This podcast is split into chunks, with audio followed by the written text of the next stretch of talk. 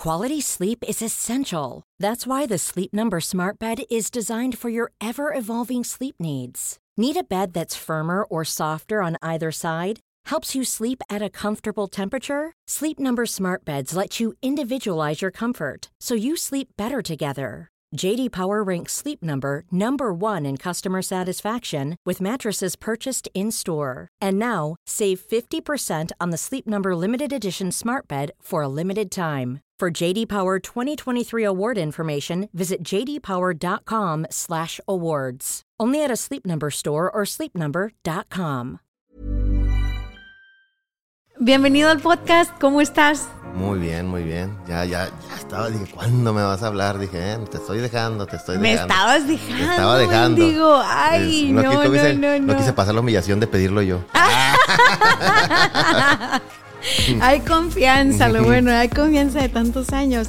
Oye, no, a ti, ay, ahorita van a conocer. Yo voy a poner en el título que- quién eres y a qué te dedicas y, en, y en- los morbosos dirías Sí, tú, sí. ¿no? De volada. Este, pues qué bueno que ya se nos hizo. La verdad es que entre tu trabajo y mi trabajo siempre ha sido difícil coincidir. ¿Sí o no? Y ahora con niñas. Y ahora con hombre. niñas y tú, o sea, tú tienes dos y de diferente edad. O sea, una ya la llevaste al CETIS, te estuve siguiendo esa historia, me Ah, gustó mucho, me gustó mucho que lo lograste. ¿Y la más chiquita en qué está? Eh, no, pues apenas en kinder. ¿Cómo se llaman esas cosas? Ya es que en mis tiempos entrábamos a los 7 años a la escuela y a los 6 al kinder. Ahorita Ah. se pasan de lanza la niña desde los 2 años, 3 que maternal, que no sé qué, y que... Y, Mm, pues, gracias por mi café. está. Sí, está bueno, sí está bueno. Aquí el joven también le hace al barista. No, no es cierto, Ah, tienes barista, yo sé. Vendo café. Oye, ahorita que dices vendo café, ¿en qué tanto estás metido? Híjole, si te contara de las nuevas que no nos hemos puesto al día de hace como... Yo me, mesitos. me quedé en la de los carros. No, ese ya pasó, de, o sea, ahí sigue, pero ya, Ajá. ya ahorita ando en una telefonía, agarro una telefonía tipo pillofón, así, Ajá. una operadora, Sí te y, creo. y estoy haciendo una, justo ayer hicimos las pruebas, ya el chip está funcionando, se me olvidó traer. Ah, pues sí. datos, todo, o sea, todo normal, es una operadora, tal O cual, sea, una operadora de teléfono. teléfono, tal cual. Ok. Los carros. La agencia virtual de carros, porque no, ex- no, no existe físicamente. Eso está bien padre. Cuéntanos poquito de eso. Pues fíjate que fui una persona que, eh, como buen emprendedor joven, echó a perder su crédito, su tarjeta de crédito a lo Ah, tonto, ¿no?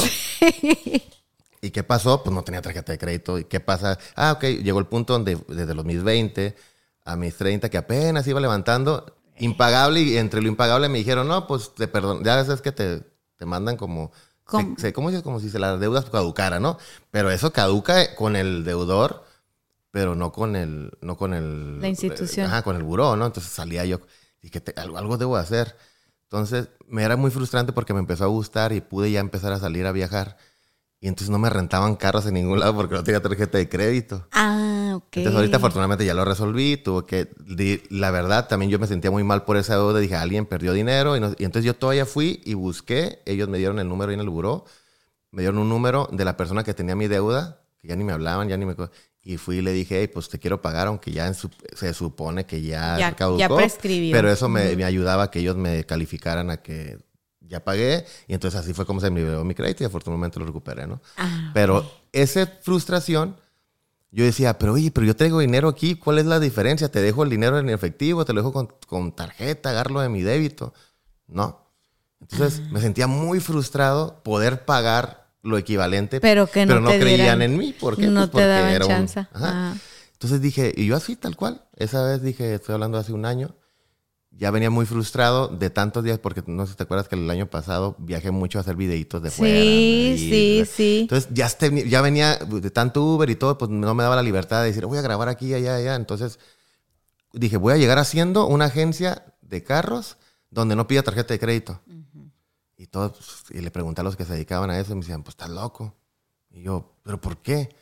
Y me decían, mira, la tarjeta de crédito es para agarrar un, un reembolso. Un reembolso si llega a pasar algo. ¿De cuánto? No máximo de 25 mil pesos, depende del carro, y hay unos de 13 mil, hay unos... Y entonces tú les, les pides 25 mil pesos No, de depósito. No les pido, de hecho les pido bien poquito. ¿Qué pasa aquí? Dije, oye, ¿y qué pasa si le pasa algo al carro? No, pues te quedas con el depósito y aparte te tienen que pagar. Ok, supongamos dije, que no me quieran pagar. Ajá. Nomás voy a perder esos 10, 15 mil pesos que tenía en el depósito, sí. Ok, prefiero arriesgarme y tener clientes que no están queriendo ustedes y pagar ese riesgo. a- ¿Y cuánto llevas ya con lo de los carros? Empecé en noviembre del año pasado. ¿Y qué ha sido así lo más intenso que te ha pasado? Fíjate que algo bien curioso y que no me ha pasado a mí, Ajá. O sea, sí, sí me ha pasado a mí, pero no me ha afectado tanto a mí, es que agarran el carro la gente, los, los malandrines, los malos, lo agarran, lo, lo quitan todos los, pues obviamente le quitan las placas y eso y lo venden como si fuera americano. Ah. Entonces alguien cae en la trampa por no fijarse, por no ir a correr la serie, A la se le hace barato. Lo venden, entonces yo con el GPS localizo el carro cuando ya no me contestó la persona, Ajá. voy y lo recojo con las llaves y, y, pues, pues, traigo todos los papeles, traigo todo. Pero ya te pasó a ti. Sí, me ha pasado dos veces. Dos veces. Entonces llegas con la persona, le digo, vengo con los papeles de mi carro, si no, mal- si no me equivoco, te lo vendieron, lo acabo de rentar, aquí está el contrato, aquí está todo, y por lo que veo, está estacionado en tu casa, Ajá. lo traigo, te lo, me lo llevo con la policía o me lo llevo por las buenas. Ah. Una fue con la policía y otra fue por las buenas. Entonces, pues a la otra persona, por no fijarse y por hacérsele fácil, tú bien sabes que ahora sí que lo barato Sale caro. Súper caro. Sí. Entonces las personas, hay carros que no sé, pues el carro costaba 200 mil pesos, que se lo daban en 100, 120. Y dices, señora, de verdad no le dio mala espina a Ay, este rollo. no, no, no, no. Ya me imagino ahí a la tía Pobre Yoyino doña, metida. No, que le digo, señora, pues el ahorro y con- todo, Sí, no, sí. gente que sí, van dos veces, pues me dio mucha tristeza, pero pues digo, ¿qué hago? Ni modo que le deje el carro porque alguien, ni modo. No, pues digo, una cosa es tu negocio Sí, y otra otra cosa. cosa es gente que anda haciendo sus... Pero con GPS, Trampas. aseguranza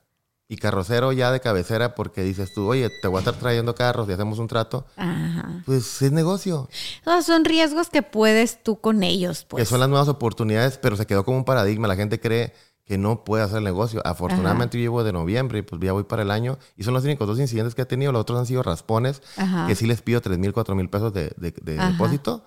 Y con eso se... ah, digo, ok, si no me lo paga, pues más o menos sale. Sí, pero, pero casi siempre la gente quiere pagar. Ajá. Obviamente me fijo, tengo mis filtritos, ¿no? ¿Sabes qué? No, Este, y lo estás haciendo personalmente, o sea, tú, tú rentas, o sea, tú ves a la gente que le rentas el Claro. carro. Sí, se le toma la fotito, este, digo, el, el encargado, claro, Ajá. llega y, y lo ve, le tomas la fotito, te tomas todo, le tomas todos los datos. Es que algo que no- a lo mejor no saben los que te están escuchando por primera vez eh, o los que no te conocen tanto como yo, es que a ti te encanta platicar con la gente, sobre todo la gente que no conoces.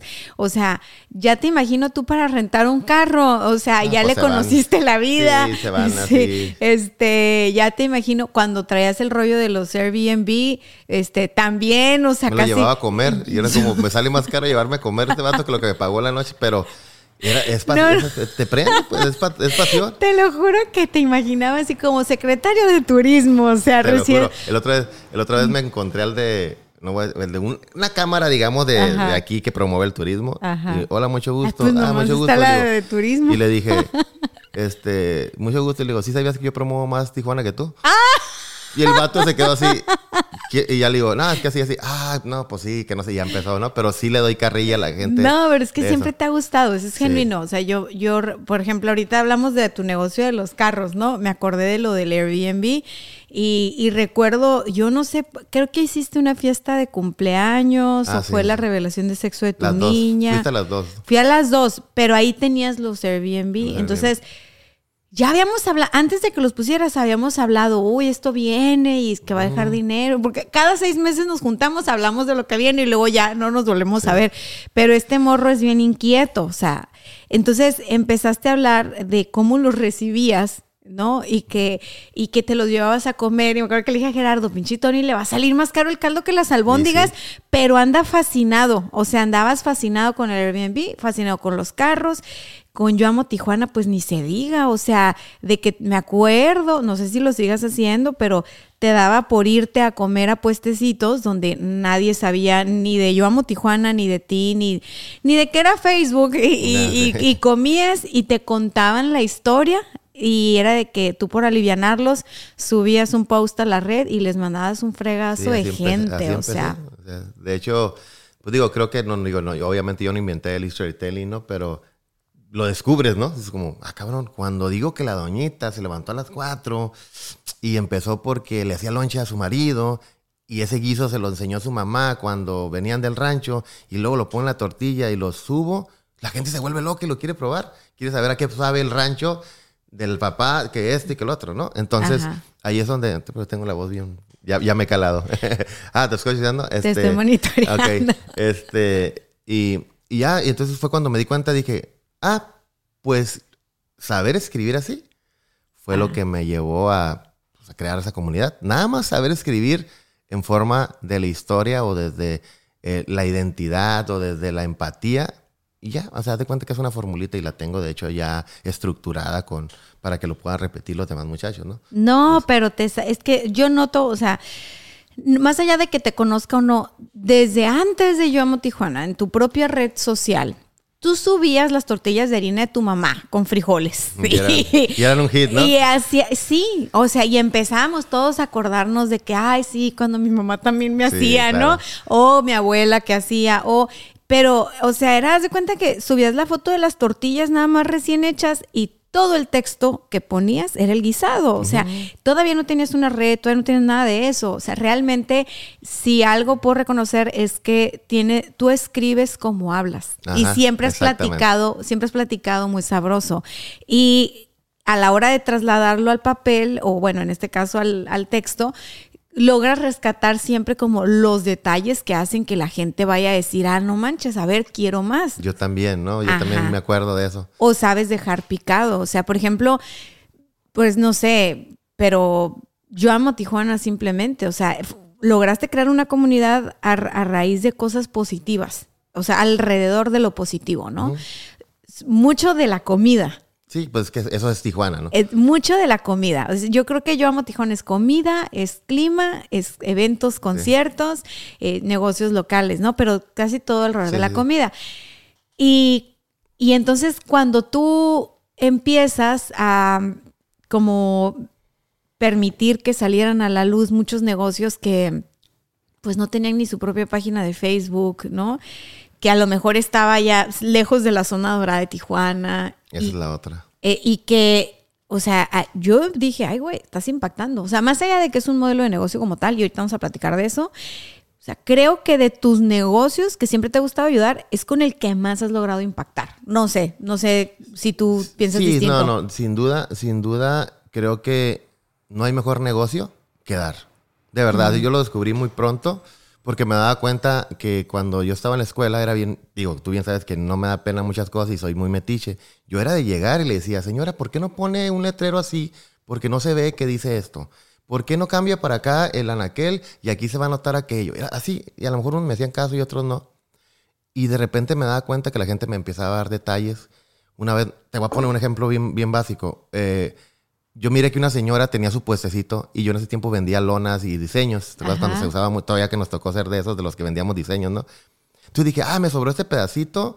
Dije, voy a encargar tanto de lona. Eh, ¿Qué me cuesta meterle unos tres metros? Señora, nos lo daban bien barato en aquel tiempo, que nos daban como a 65 pesos por ser revendedores, ¿no? Me costaba 180 pesos. Ok. Le pongo un diseñito ahí, no tengo nada que hacer. Dos taquitos, puse el nombre de la señora, le pregunté de pasar. Ella ni en cuenta, pues le llevo con la lona. Pum. Una lona de 4 metros, 2 por 4, 2 por 2, no me acuerdo.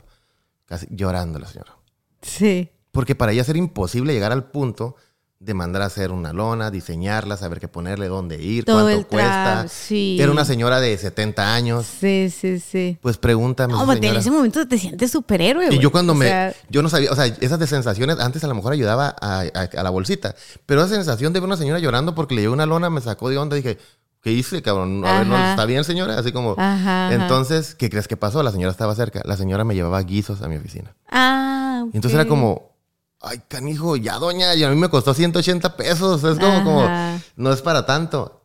Hasta la fecha la señora. Si me ve y si quiero llegar a comer, me da pena porque no me quiere cobrar, que tú me... Y empecé a hacer eso. Pero fue esa acción desinteresada. ¿Qué hacía cuando me encargaban muchos viniles? Decía, ah, este vinilcito se lo voy a regalar a la señora de la nieve fulana, lo de los elotes mangano. Y empezaba, y entonces esa fue una conexión previa a Yo Amo Tijuana. Ah, entonces fue como una conexión de yo entendía eso. Entonces me empecé a dar cuenta que la gente me recomendaba, hablaba bien de mí. Entonces, oye, Eso es un negociazo, decía yo. Ajá. Me mandaban clientes, no me querían cobrar la comida, me regalaban cosas, No, se no. acordaban de mí en Navidad, por cosas que para mí eran unas tarjetas, por ejemplo, regalaba, ah, fulano, vi que se... Las tarjetas de presentación. Uf, eran unos regalazos y nos costaban. ¿Cuánto nos costaban, la neta? Nos costaban 30 No, pesos las tarjetas, no. O sea, Sí, sí, es más, a veces nomás bajabas una plantilla y le cambiabas el nombre y decía, oye, este, ah, fulanitos, esto Ajá. contador. Le voy a meter en la orden, le voy a meter este diseñito, le voy a regalar unas 250 tarjetas, eran, Sí. 100 eran 50 pesos y eran por un lado, No 100 sé, eran por el los dos. tabloide eran 7 Ajá. pesos y cabían Salía 24. 150 pesos Ajá. regalar unas tarjetas que para ellos significaban como 5 mil pesos mandarlas a hacer, ¿no? Oye, ya con V y Sí, corte sí, y todo. co- Cuando tú llegabas con las tarjetas y con un tarjeterito Sí. del, del Office Max de 70 pesos, me acuerdo que costaban esos así.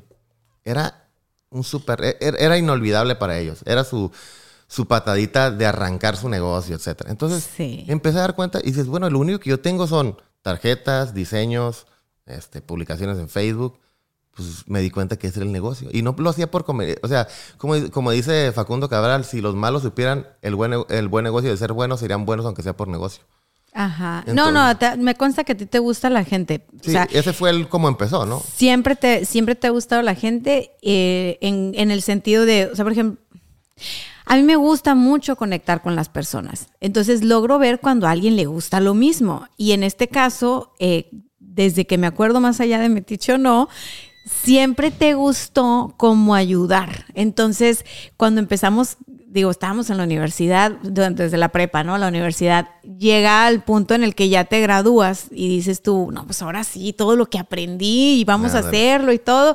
Como que sí se siente un, un- unas ganas de regresar un poquito. Y no es que hayas recibido mucho, porque si te pones a pensar ahora, ¿qué, qué tanto habíamos recibido para la edad de la universidad? No, nada, No, era un sentimiento de culpa encabronado que traíamos, no habíamos ido a terapia. Y entonces es la misma energía de la juventud, ¿no? O sea, que te lleva a estar dando y dando y dando y se vuelve algo que es parte de. O sea, yo así crecí. Me acuerdo que una vez le decía a Gerardo, no, es que, o sea, es- yo lo veía y él todo corporativo, ¿no? Y su carrera corporativa, y yo le decía, ay, no, verás, vamos a dar un taller. Entonces, Para- pero entonces él, para no, poquito. él no entendía como, como, o sea, no, o sea, ¿cómo? Y yo, sí, para aliviar a los morros que quieren emprender y que está este modelo, que ta, ta, ta, ta. Y entonces él iba por seguirme el rollo, ¿no? Y una vez le dije, es que tienes que aprender a dar sin estar esperando recibir algo a cambio. Siempre vas a recibir. O sea, siempre vas a recibir, a lo mejor no de la persona a la que le estás dando, pero es como, como para mí algo bien hasta matemático. O sea, siempre, o sea, ten fe que siempre vas a recibir. Y a mí me consta que tú eres bueno para las personas, o sea, bueno para conectar con las personas, te gusta sentarte en chinga, estudias a la persona, sabes, le buscas el lado, por dónde le vas a llegar, qué le vas a comentar, o sea, te gustan las relaciones públicas pero sí te gusta ayudar. Hay personas que nada más les gustan las relaciones públicas y lo de ayudar es como un pretexto para brillar más. En mi caso sé que primero contigo es el ayudar y luego haces el tema de las relaciones públicas. Entonces ahorita hablamos ya de los carros. Hablamos un poquito de Yo Amo Tijuana. Eh, tuviste una agencia de marketing digital junto con el Chong. Saludos al Chong. este, estás en, en- en el café, ojos claros. Eh, ¿Qué más estás haciendo? La panadería, ya viste La que- panadería. La panadería. Y está, pues tengo el, el canal de noticias también que está jalando. El canal de noticias. Corte noticias está. Sí. en- pero como. Es de neta que me está asustando porque estamos viendo las mediciones y ya está rebasando en diferente rubro, en diferente forma y en eh, Ayama Tijuana. Entonces dije, ay, canijo. Obviamente, pues es un público más abierto, ahí no me limito a nada, ahí puedo decir las cosas como son y lo que es. Acá, pues sí, obviamente no voy a tener. Lamentablemente, pues lo malo es más fácil de, de moverse, ¿no? El morbo. Y acá no, hay que moverse. Fíjate que ma- más que lamentablemente tengo mis teorías, ¿eh? Cuando éramos más chicos nos importaba un montón el nombre de Tijuana, ¿te acuerdas? No, que Tijuana se conozca por lo positivo, que Tijuana se conozca. O sea, yo hoy te digo que yo estoy en paz con lo que hay en Tijuana. O sea, en general, creo que las noticias negativas también corren rápido porque el miedo hace que te quieras proteger. O sea, la gente circula las noticias Por negativas por un tema de supervivencia.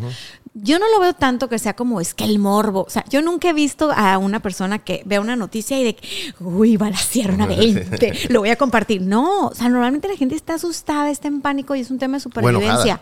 O muy enojada, muy indignada. Entonces, creo que esas cosas se comparten no por el morbo de la gente, sino por un tema de supervivencia.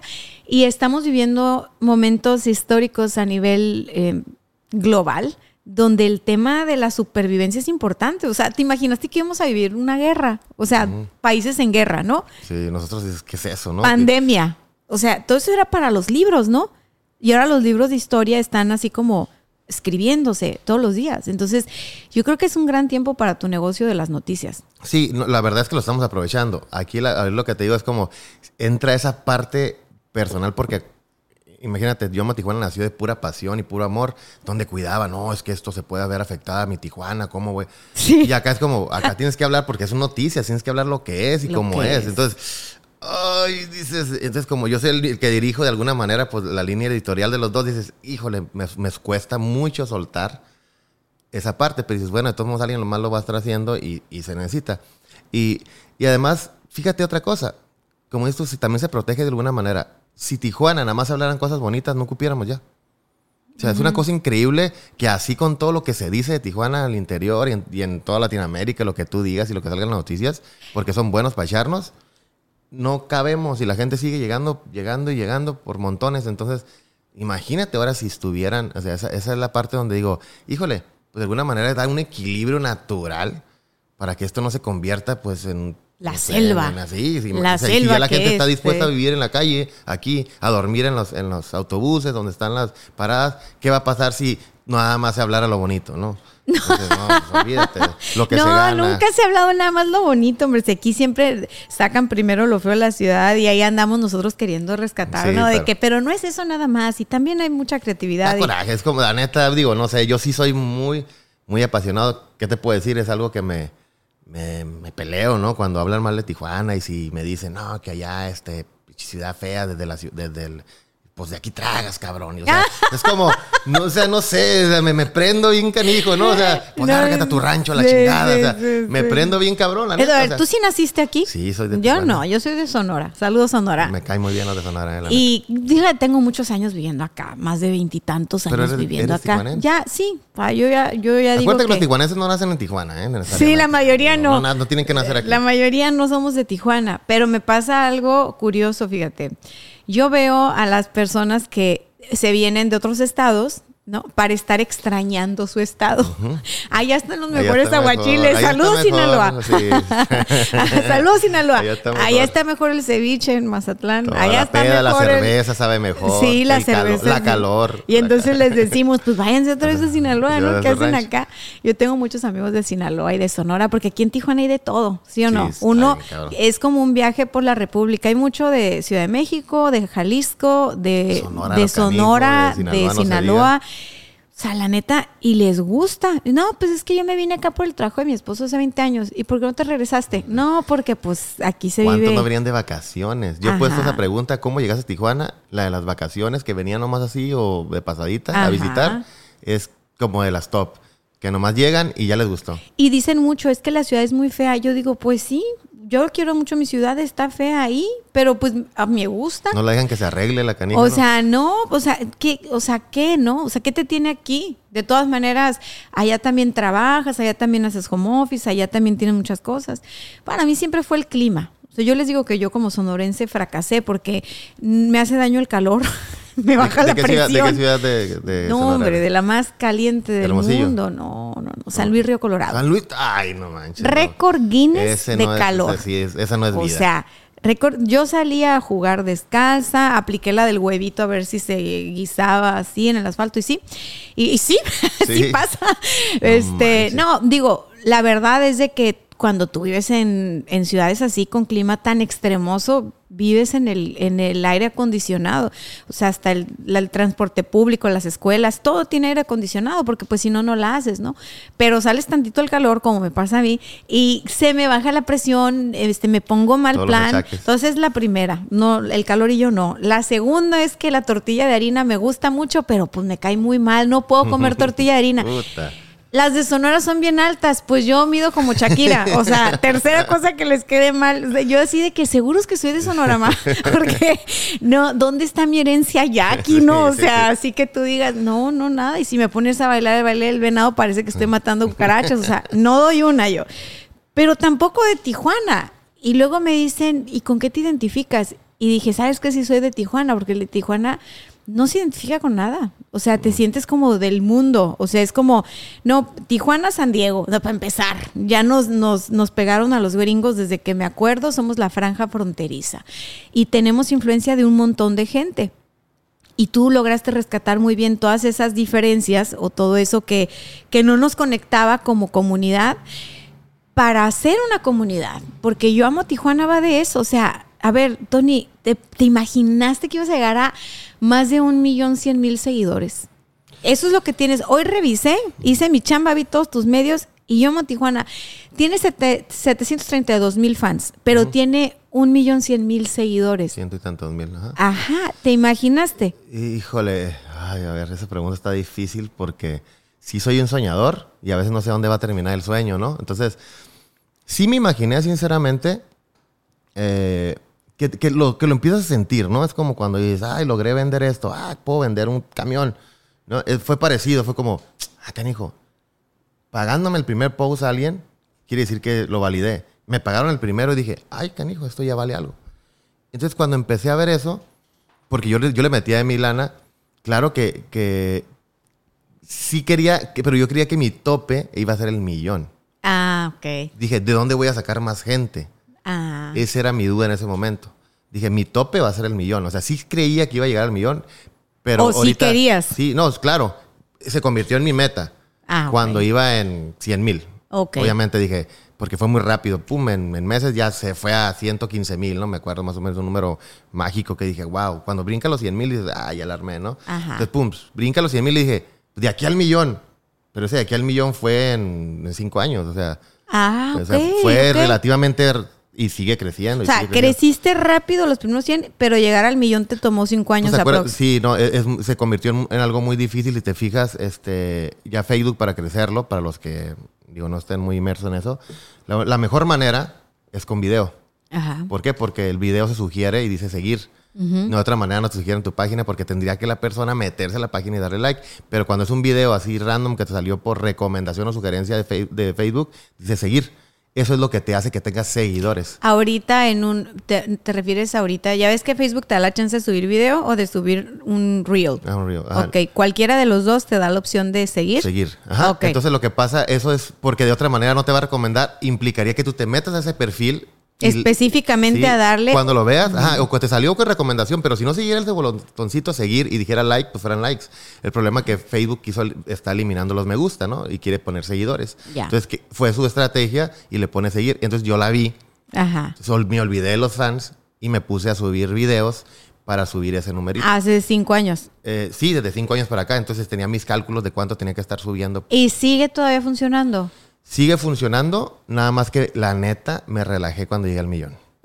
Para que te echo mentiras. Yo también me hubiera relajado. Sí, la neta es como, ah, llegué en, creo que el 30 de septiembre del año pasado llegué al millón. Ok. Y fue como, llegué como, ah, me relajo. Estaba muy estresado esperando ese numerito que de, de Y, seis- ah, pero a ver, ¿qué pasó? O sea, llegas al millón y Facebook te dice, ah, ya estás en un millón, o, ¿cómo estuvo? Vale madre. No es como. YouTube que te mandan una Nah, placa. Facebook ni sabe ni, ni, ni quién eres, yo creo. ¿Es en serio eso? Tú nomás, de hecho yo estaba a las 12, no sé, era a las 12 de la noche, uno, porque decía 1.999.900. Y así como, yo, que alguien le dio un pisil ahí para irme a dormir a gusto y guardar el screenshot. No quería que se me pasara a un millón uno, cero, cero, uno, no. Ay, no, qué Entonces yo estaba así como, yo estaba así como, quería, quería ese screenshot guardarlo, Claro. ¿no? Quería ese screenshot. Entonces estaba, no madre, no, no se, no se cambia, no se cambia. Y por ahí alguien le tuvo que haber dado el millón y pum, guardé el O sea, estabas en 999 mil, 9.999. Entonces yo 999. así como, ya que alguien le dé, porque a veces te puedes meter a la parte donde te Ajá. salen todos los, los- Entonces dije, ya que alguien le dé un... Y que, ay, aparte para que, porque ahí nomás decía 999. Nomás decía 999. no- y acuérdate que después de, entre los 100 mil no hay... este, Ajá. pero en los 10 mil no hay un... No, No- hay, no te han ajá. Nomás pone 999, ¿no? Dije, ya quiero... ya quiero que eso diga uno. Ajá. Y yo, ya en cuanto se puso, pues guardé mi ¿Y, y viste quién era el fan o la el neta no seguidor? me fijé, la neta no me fijé. Ay, le hubieras dado un regalo, aunque sea un café ahí Sí, o algo. No, este, digo, la verdad no, no, yo estaba en mi, en mi rollo de. En tu adrenalina del el- screenshot. de Este, refresh, refresh, refresh. Era, era un hito para mí, era como un hito. Ya quiero que esa man diga uno. Ampolla en M. el dedo. Sí, Así. 1M y eran 12 y algo, ¿no? Decía 1 y M, ya quiero que diga 1M, cabrón, Ajá. ya.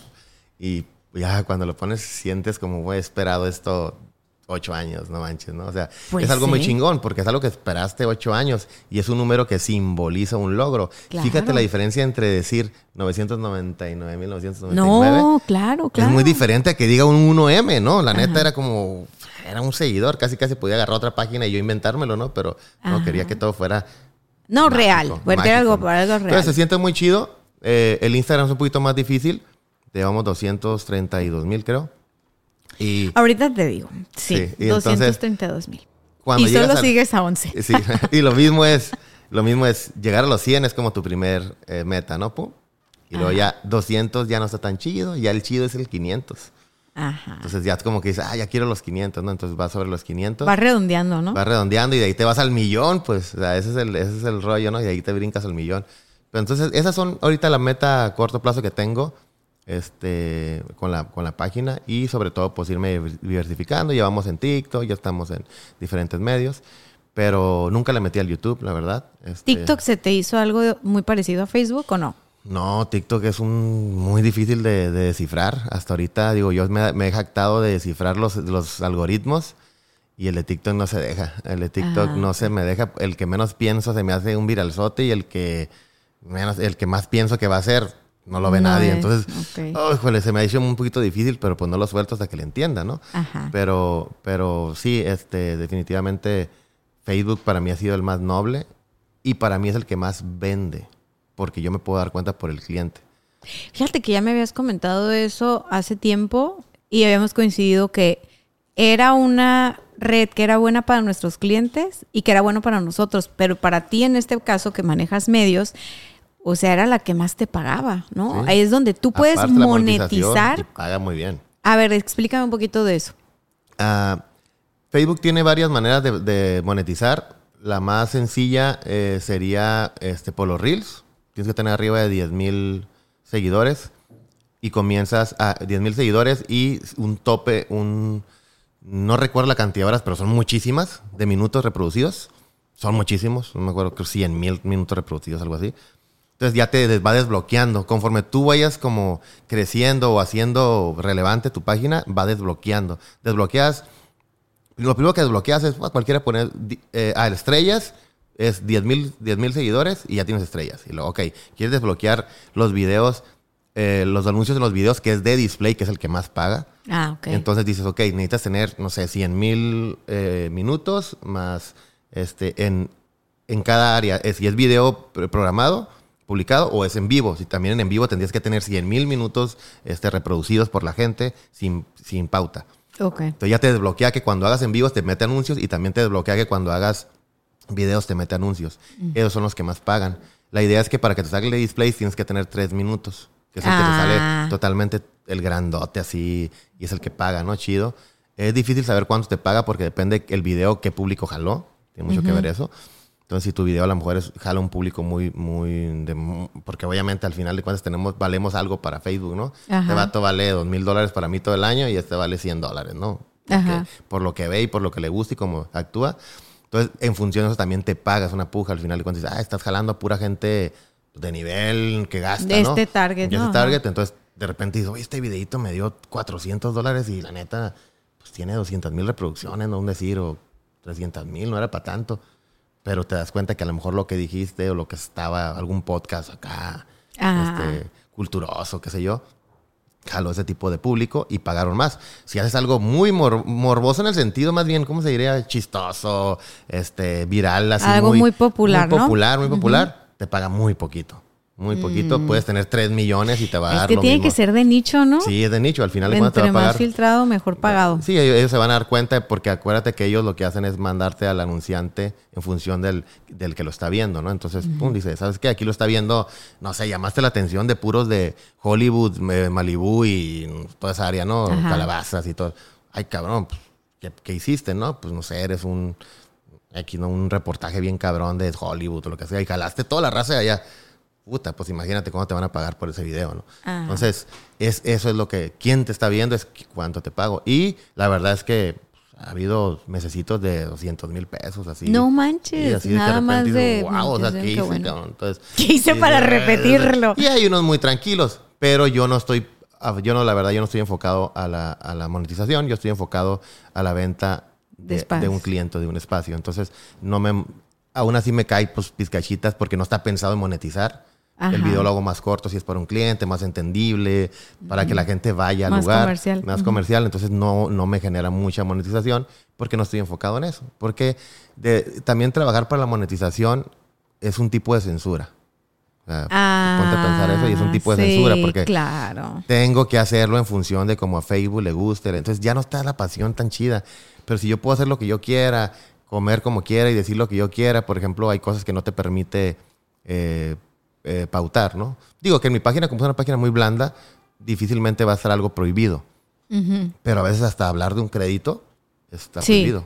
Entonces, es- es- es- dices, no, pues mejor no pienso en la monetización, porque si tú le dices que sí va a monetizar, ellos Te empiezan- te con- castigan y te dicen, oye, pues tú dijiste que sí, no había broncas, no tenía. O sea, Hay una lista de lo que no puedes decir. Estás diciéndome que trabajar para la monetización es como llevar la línea editorial de Facebook, Facebook, y no la tuya, Y no la que finalmente es la que tú comercializas es la tuya. Ajá, entonces- la que localmente pegó es la tuya, no la de tipo, es un Facebook. tipo de censura. Al final es una censura blanda, ¿no? Que te dicen, ¿sabes qué?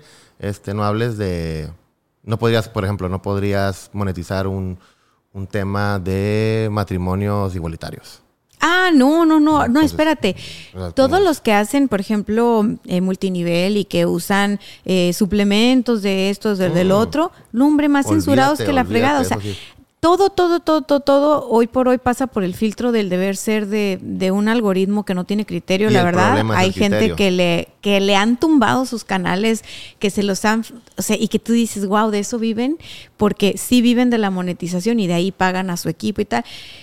Y, y dices tú, ¿con quién hablas? Pues con nadie. O sea, en Facebook, ¿dónde están las oficinas? ¿Con No quién puedes, hablar? ¿Cuál es el criterio? y cada Entonces, vez reducen más su personal por desde la pandemia, por falta de Ajá. dinero. Entonces menos te contestan y es como ahí Sí, arréglatelas como puedas, ¿no? En ese caso, tu estrategia sí, tú dices, o sea, me- yo, yo estoy de acuerdo con eso que dices, de yo tengo que tener mi línea editorial y ver qué es lo que me funciona por nicho en donde estoy, en lo que yo estoy vendiendo, a, a irme por la monetización global que... Digo, a ver, si eres el escorpión dorado, pues qué chingón, ¿no? Sí. Digo, y también él está diversificado, no nada más depende de la monetización. Hoy en día yo creo que los youtubers o las personas súper grandes en, en cuanto a viewers o seguidores en internet también saben que se tienen que diversificar y que no pueden depender solo de la monetización porque se les ha caído un montón de veces Sí. en YouTube, en Facebook, o sea, en donde los pongas, ¿no? Al final del día tú no eres dueño de ese medio. No, y venden sus menciones más que nada, ¿no? O sea, la realidad es que la venden y las venden bien. O sea, Sí, me ha tocado cotizar y sí. dices, ay, canijo. A mí Este, me tocó cotizar a un cuate que, bien lindos, la verdad, ¿eh? él y su novia en su momento aquí anduvieron mucho en Tijuana. Y en ese tiempo yo llevaba al parque trampolines, no sé si te acuerdas de él. Bueno, entonces me tocó que estos eh, se llaman Juan de Dios Pantoja y. Kimberly no, Loaiza. pues, ahorita son los... En ese momento Kim apenas iba a entrar. Todavía no, el que único que sonaba era él, ¿no? Y era de que, bueno, pues yo salgo en un video, yo hago el video como, o sea, él pedía como libertad creativa y todo, y que venía al parque y que la frega. Entonces me toca hablar con la persona que lo estaba representando aquí en Tijuana, que no era, no era Bada, o sea, eran otros cuates. Entonces estoy hablando de sus inicios, inicios. Y para sus inicios, inicios, güey, cobraban 50 mil dólares el, el, ajá, porque no sé, o sea, pero eran los números que ellos traían. Me acuerdo que a mí se me hizo muy lindo el chamaco, está, está, están jóvenes, pero en ese momento Sí. estaban más Sí, eran chamacos. unos chamaquillos.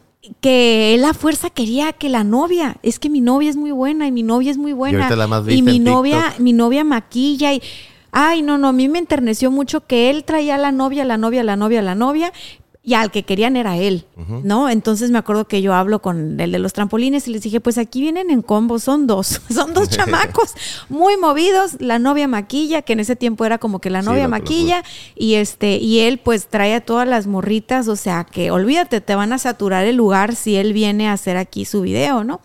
Y bueno, al final no se hizo, como que ellos se fueron o pues Sí, no era sé. de Mexicali, él creo que O de Mazatlán. se, se, fueron se- fueron, no, no se hizo nada, pero me quedé con esta impresión en aquel momento de hace ya muchos años de esto, de decir, no inventes, o sea, para un para una sola persona, en este caso un influencer, ¿no? Jalar del presupuesto de marketing 50 mil. Sí, o sea- año a veces, ¿no? y, y tú dices, pues, o sea, si puedes explicar cómo va a haber un retorno, pues todavía te avientas el Y el volado. problema es que no saben manejar ellos los números, las estadísticas, este, Ajá. la- la- ahora sí que los segmentos, los nichos, no saben manejar ellos. Eso creo que es un problema muy, muy grande de los influencers, que ellos dicen, es que yo tengo un millón, sí, ¿de dónde? O sea, y es lo que yo siempre he peleado de la página, no me gustan seguidores de fuera. O sea, siempre cuido eso. Los seguidores en un 70% son de Tijuana, más los otros de Mi- de Mexicali, muchos de Estados Unidos, 20% son de Estados Unidos.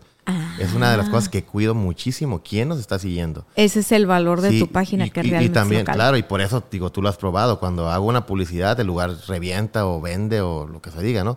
Entonces, ti- tiene que ver con ese cuidado que hago. Y yo cuando digo, oye, es que esta, esta publicación está muy buena, pero la van a tomar muy en cuenta en el sur y no me conviene tener gente allá. Ajá. Entonces mejor no la subo. Porque ya tu estadística o ya tus seguidores, tú me no va se va, se va a mermar. ¿no? Se me va a hacer una mezcolanza. Entonces, yo no busco, yo busco el nicho. Yo me, yo me baso a, a que, la- porque, me- ¿qué, va a decir el taquero o el restaurantero o el abogado, quien sea? Pues no va a venir alguien de, de Guanajuato, ah, o si va a venir tres, pues no representan para el dinero. Ajá. Entonces, lo que él representa es que, el- que en la semana, y ellos saben el efecto que tenemos, esté reventar el lugar y no hay en la puerta. O sea, ellos saben el efecto es.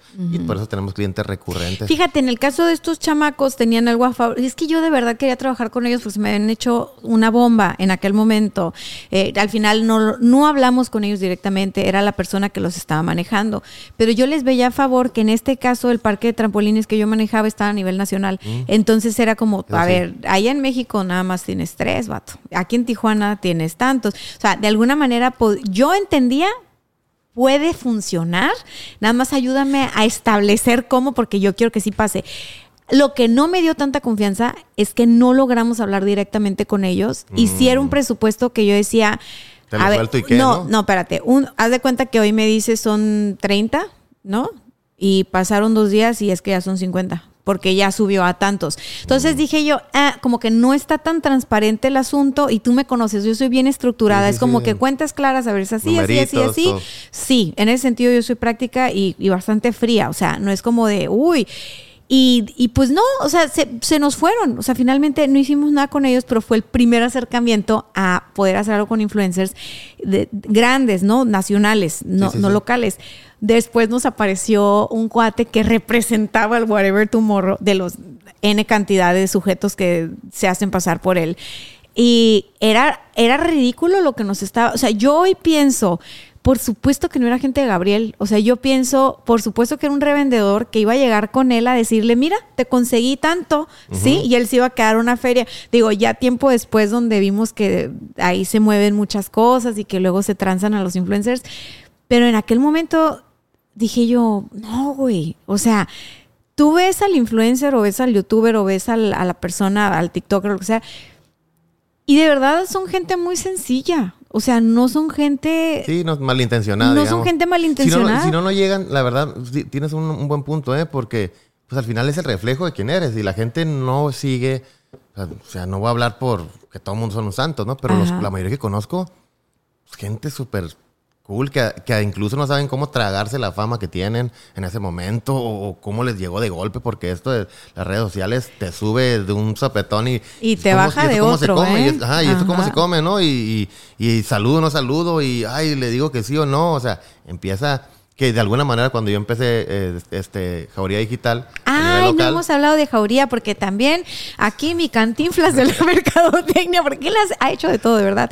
Si les platico de la prepa y la universidad, No, hombre. antes de los emprendimientos van a, entender por qué le digo el cantinflas del, del business. Pero bueno, jauría digital, manejar influencers. Güey, eso es administrar egos. Qué Bien cabrón. bien cabrón. Y más que no están acostumbrados. Por ejemplo, tú un artista sabe, el artista sabe que es artista y que toda su vida nació para ser artista. Y que lo Y, que, sí. tiene una vida. El problema es que cuando, y que sabe que pues ese es un negocio y tiene que formar un papel y tiene que hacer esto y pues lo, lo- lo prepararon para ser un actor o un cantante, ¿no? O un presentador, qué sé yo. Sabe que ellos viven de... Cuando un cabrón la pega de repente, puta, para empezar, el ego, pues sabes que se va por los, por los cielos, eh, no saben cómo manejarlo, este, el poder que te da una red social, y- o sea, yo sé lo que es eso, saber tú que una publicación puedes levantar un negocio, puedes destruir una de reputación, está cabrón, la neta. Te- y a muchos he visto cómo se convierten en... en- en- se les mete el- Enfermos de poder. Se les mete el diablo. Ah, no, es ok. que a mí todos me la y a mí Ajá. todos esto y que yo y que ahorita le parto su y que nomás lo pongo y le pues, uy, o sea, Y no te ha tocado bajar Uh, humos. sí, o sea, como no, no, por mucho. Así de relájate. Sí, pues y y es aguantar el. ¿Ok? Sí, pero esto es un negocio. Luego lo, lo escupes. O sea, mientras yo haga el trato, hay que respetar porque está, vamos a hacer un contrato, lo que voy a hacer, vamos a... Entonces, no era como, por cállate la boca, ¿por qué dices? No era como, ta, ta, ta, ta, ta, ta, ta, ta, tú uno de pocas pulgas, ¿no? Digo, que ya, sí eres el, sí eres el más chingón, por eso estás aquí. Entonces ya empiezas a, a jugarle. Pues claro, por eso te hablo, por eso te están buscando, hay que darle lo que quieren, mira, vamos a hacer esto, nos va a ir bien, mira, hay que pedirlo así. ¿Cómo quieres que te lo dice? No, así, así, así, ok. Déjame pregunto, y entonces vas como representante, oye, pero es que quiere que cuando llegue esto y esto. Oh, está bien. O tú lo, le dices que sí es cierto y a la mera hora no. o Ay, sea, no, ya me estoy imaginando de quién estás hablando. Pues ya. de varios, de varios. Entonces, no, no, no, porque en tu actuar, pero digo, nadie aquí va a saber quién. Yo sí. En- tu ademán ya, ya, Ya. lo vi. Oye, ¿le has hecho de intermediario entonces entre el influencer y el cliente? Porque los clientes también a veces son difíciles. O sea, el cliente, tú le dices, mira, tu negocio o tu nota va a salir en Yo Amo Tijuana, pero además en el medio de tal, tal, tal, tal y tal, ¿no?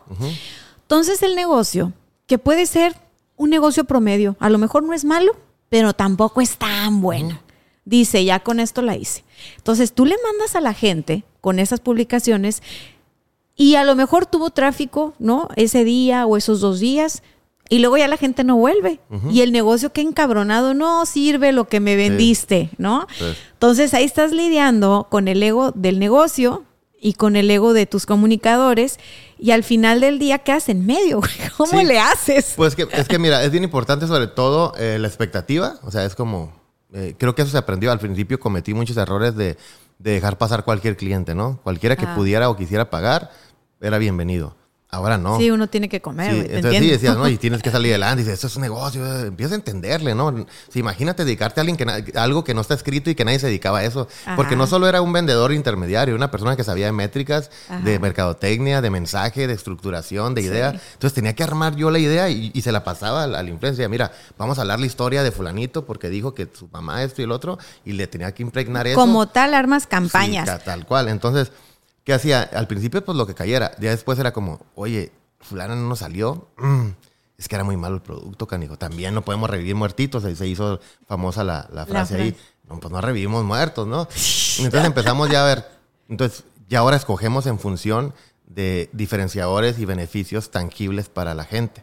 O Ajá. sea, si no hay un diferenciador o un beneficio tangible, real para la gente, no lo, no lo podemos O sea, explicar. tú como medio no te vas a andar quemando con el Exacto, público, en pocas palabras. Sí, porque el público espera algo de nosotros y entonces tengo que respetarlo, porque sin él ni el cliente ni yo vendo.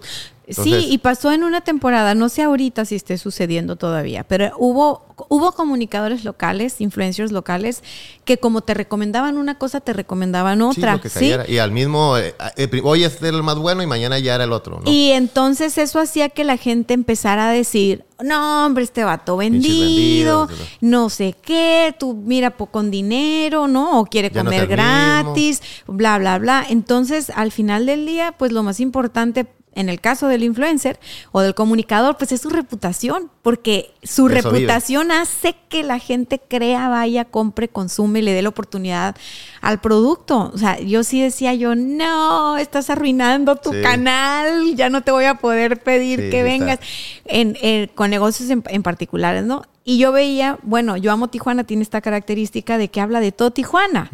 O De sea, de, de lo, lo que que, sea. Entonces, ahí sí estabas blindado desde el principio. No tenías una, ahora sí como, no, pues en Tijuana no, no puedo hablar de los tacos de camarón, nada más de los de carne asada. O sea, no, no, no. Cae perfecto en este canal de comunicación. Y yo recuerdo cómo los influencers empezaron a crecer en número y un día me dijiste, pero yo voy a llegar al millón. Ahí fue donde empezaste a cantarla años atrás. Para los otros influencers fue más fácil llegar eh, rápido a números grandes por ser personas o, o- tú qué crees? O sea, ¿crees que la tuviste más difícil o más fácil? Imagínate encontrar durante, ya va para, pues, del, 2000, de- del 2014, para acá ya de nueve, ya nueve años, encontrar todos los días, mínimo cinco motivos buenos que decir de Tijuana. Todos los días durante nueve años. Imagínate el reto que representa eso. Cuando alguien podría decir un chisme, Ajá. podría decir eh, una tontería, una noticia buena o mala, eh, se murió fulano, eh, y que no importa si era local o no local, o hacer un video de bromas. Yo no podía hacer nada de eso. Yo tenía que tener la esperanza de que hoy sucediera algo bueno en Tijuana. Pero lo chingón es que durante nueve años, todos los días sucede algo chingón. Entonces, eso fue mi... Entonces, ¿qué hago? Crezco al ritmo que tengo que crecer, al ritmo de lo que es, y es lo que lo hace congruente, y el alcance tiene muchísima calidad. Si te fijas, hay muy pocos trolls, muy raros los trolls en la página. ¿Y cómo los has manejado, eh? Me encantan. Y voy a decir algo bien curada que, digo, a mí me- cuando subí lo del Botox, chingo de comentarios curadas, ¿no? Como, ah, qué bueno que se animan, oye, a los hombres, como lo que dijiste ahorita, ¿no? Entonces, ¿Qué dije? que dijiste que, que- que ya no estamos pa- que ya estamos para eso a nuestra Ah. edad, ¿no? Y que- Ah, es que también estamos grabando, sí. Entonces, ok, entonces, se me hizo algo bien, bien mamón porque, pues, ya, la verdad, mucha gente, pues, como que te aplaudía y decía, ¿por qué me aplauden? O sea, güey, pues, más me estoy previniendo a mí. Yo- Lo que me dijo la cosmetóloga es, este, güey, pues, ponte Botox porque se te van a hacer estos surcos como este Ajá.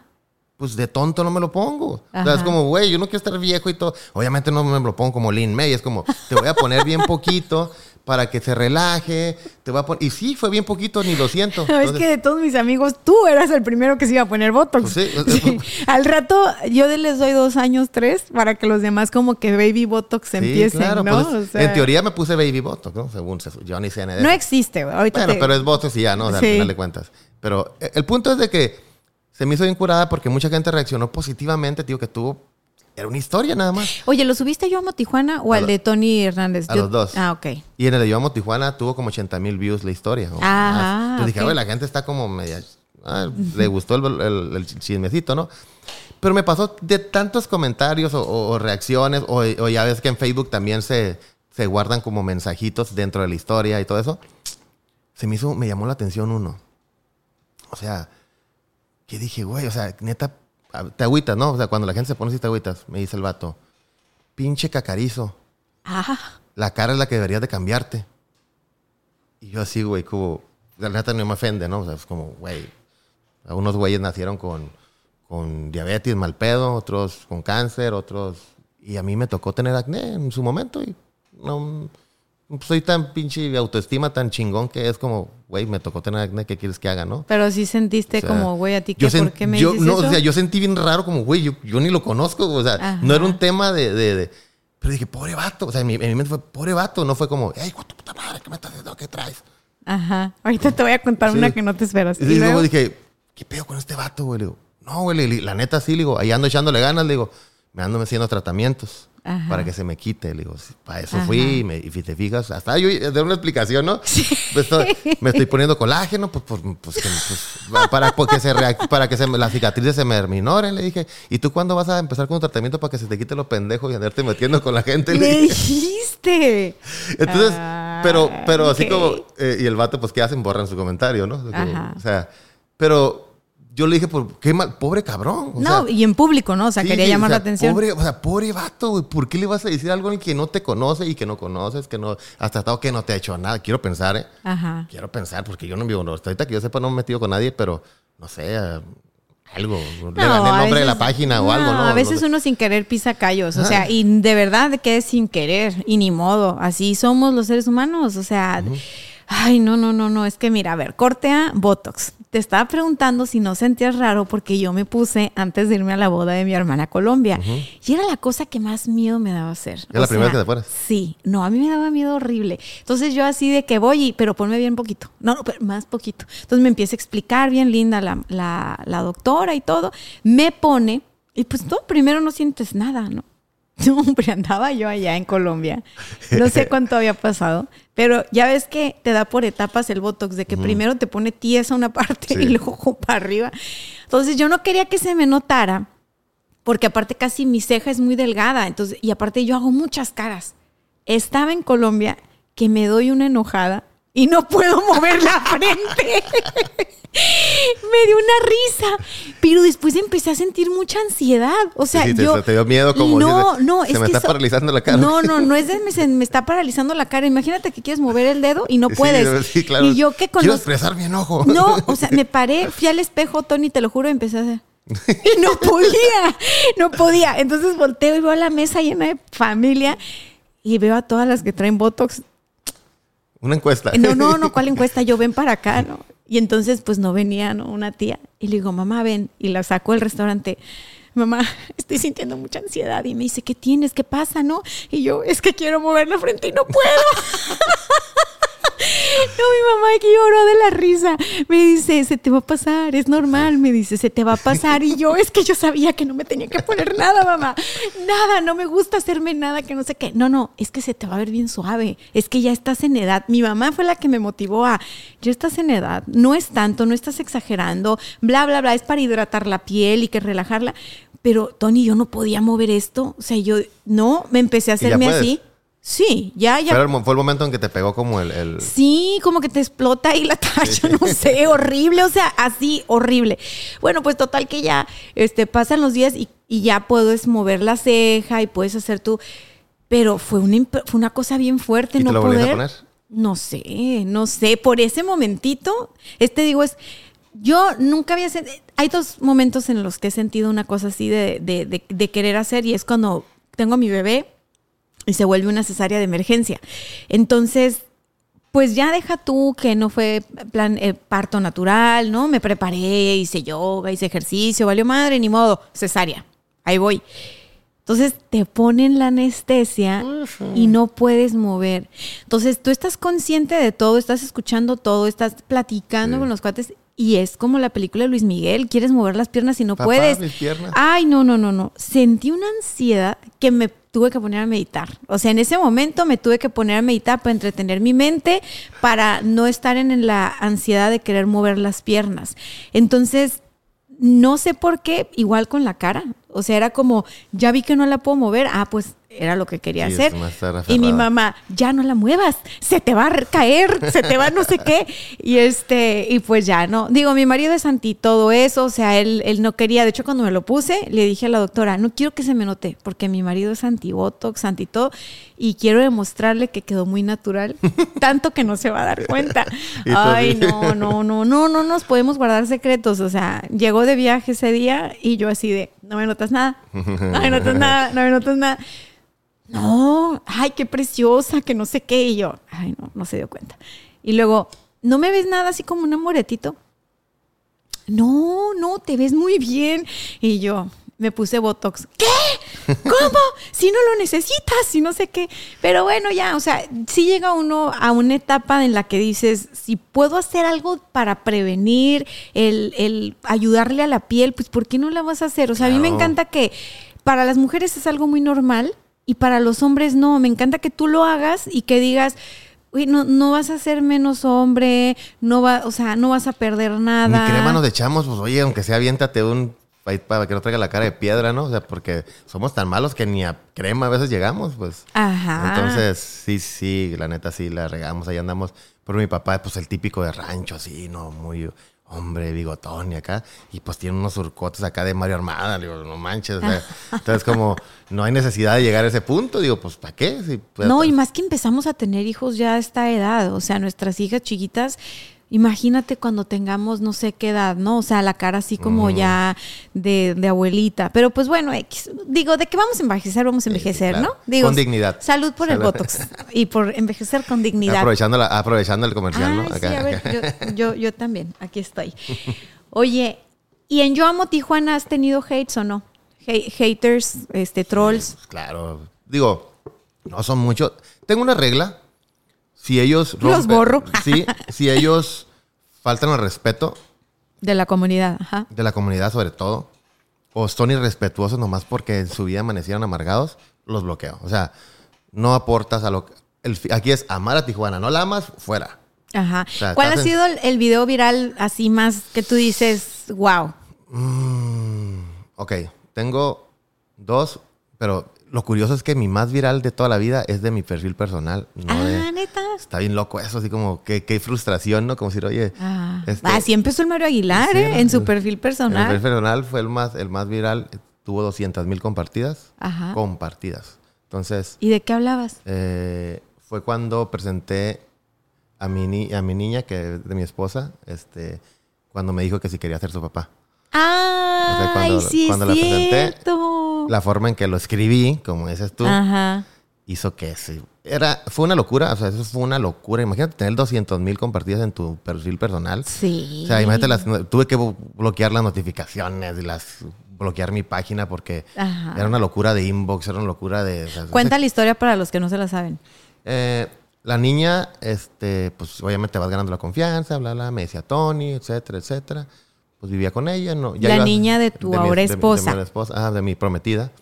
Entonces, pues yo obviamente dándole su espacio, pues yo, digo, nos llevábamos bien, la niña me quería muchísimo, pero me decía Tony.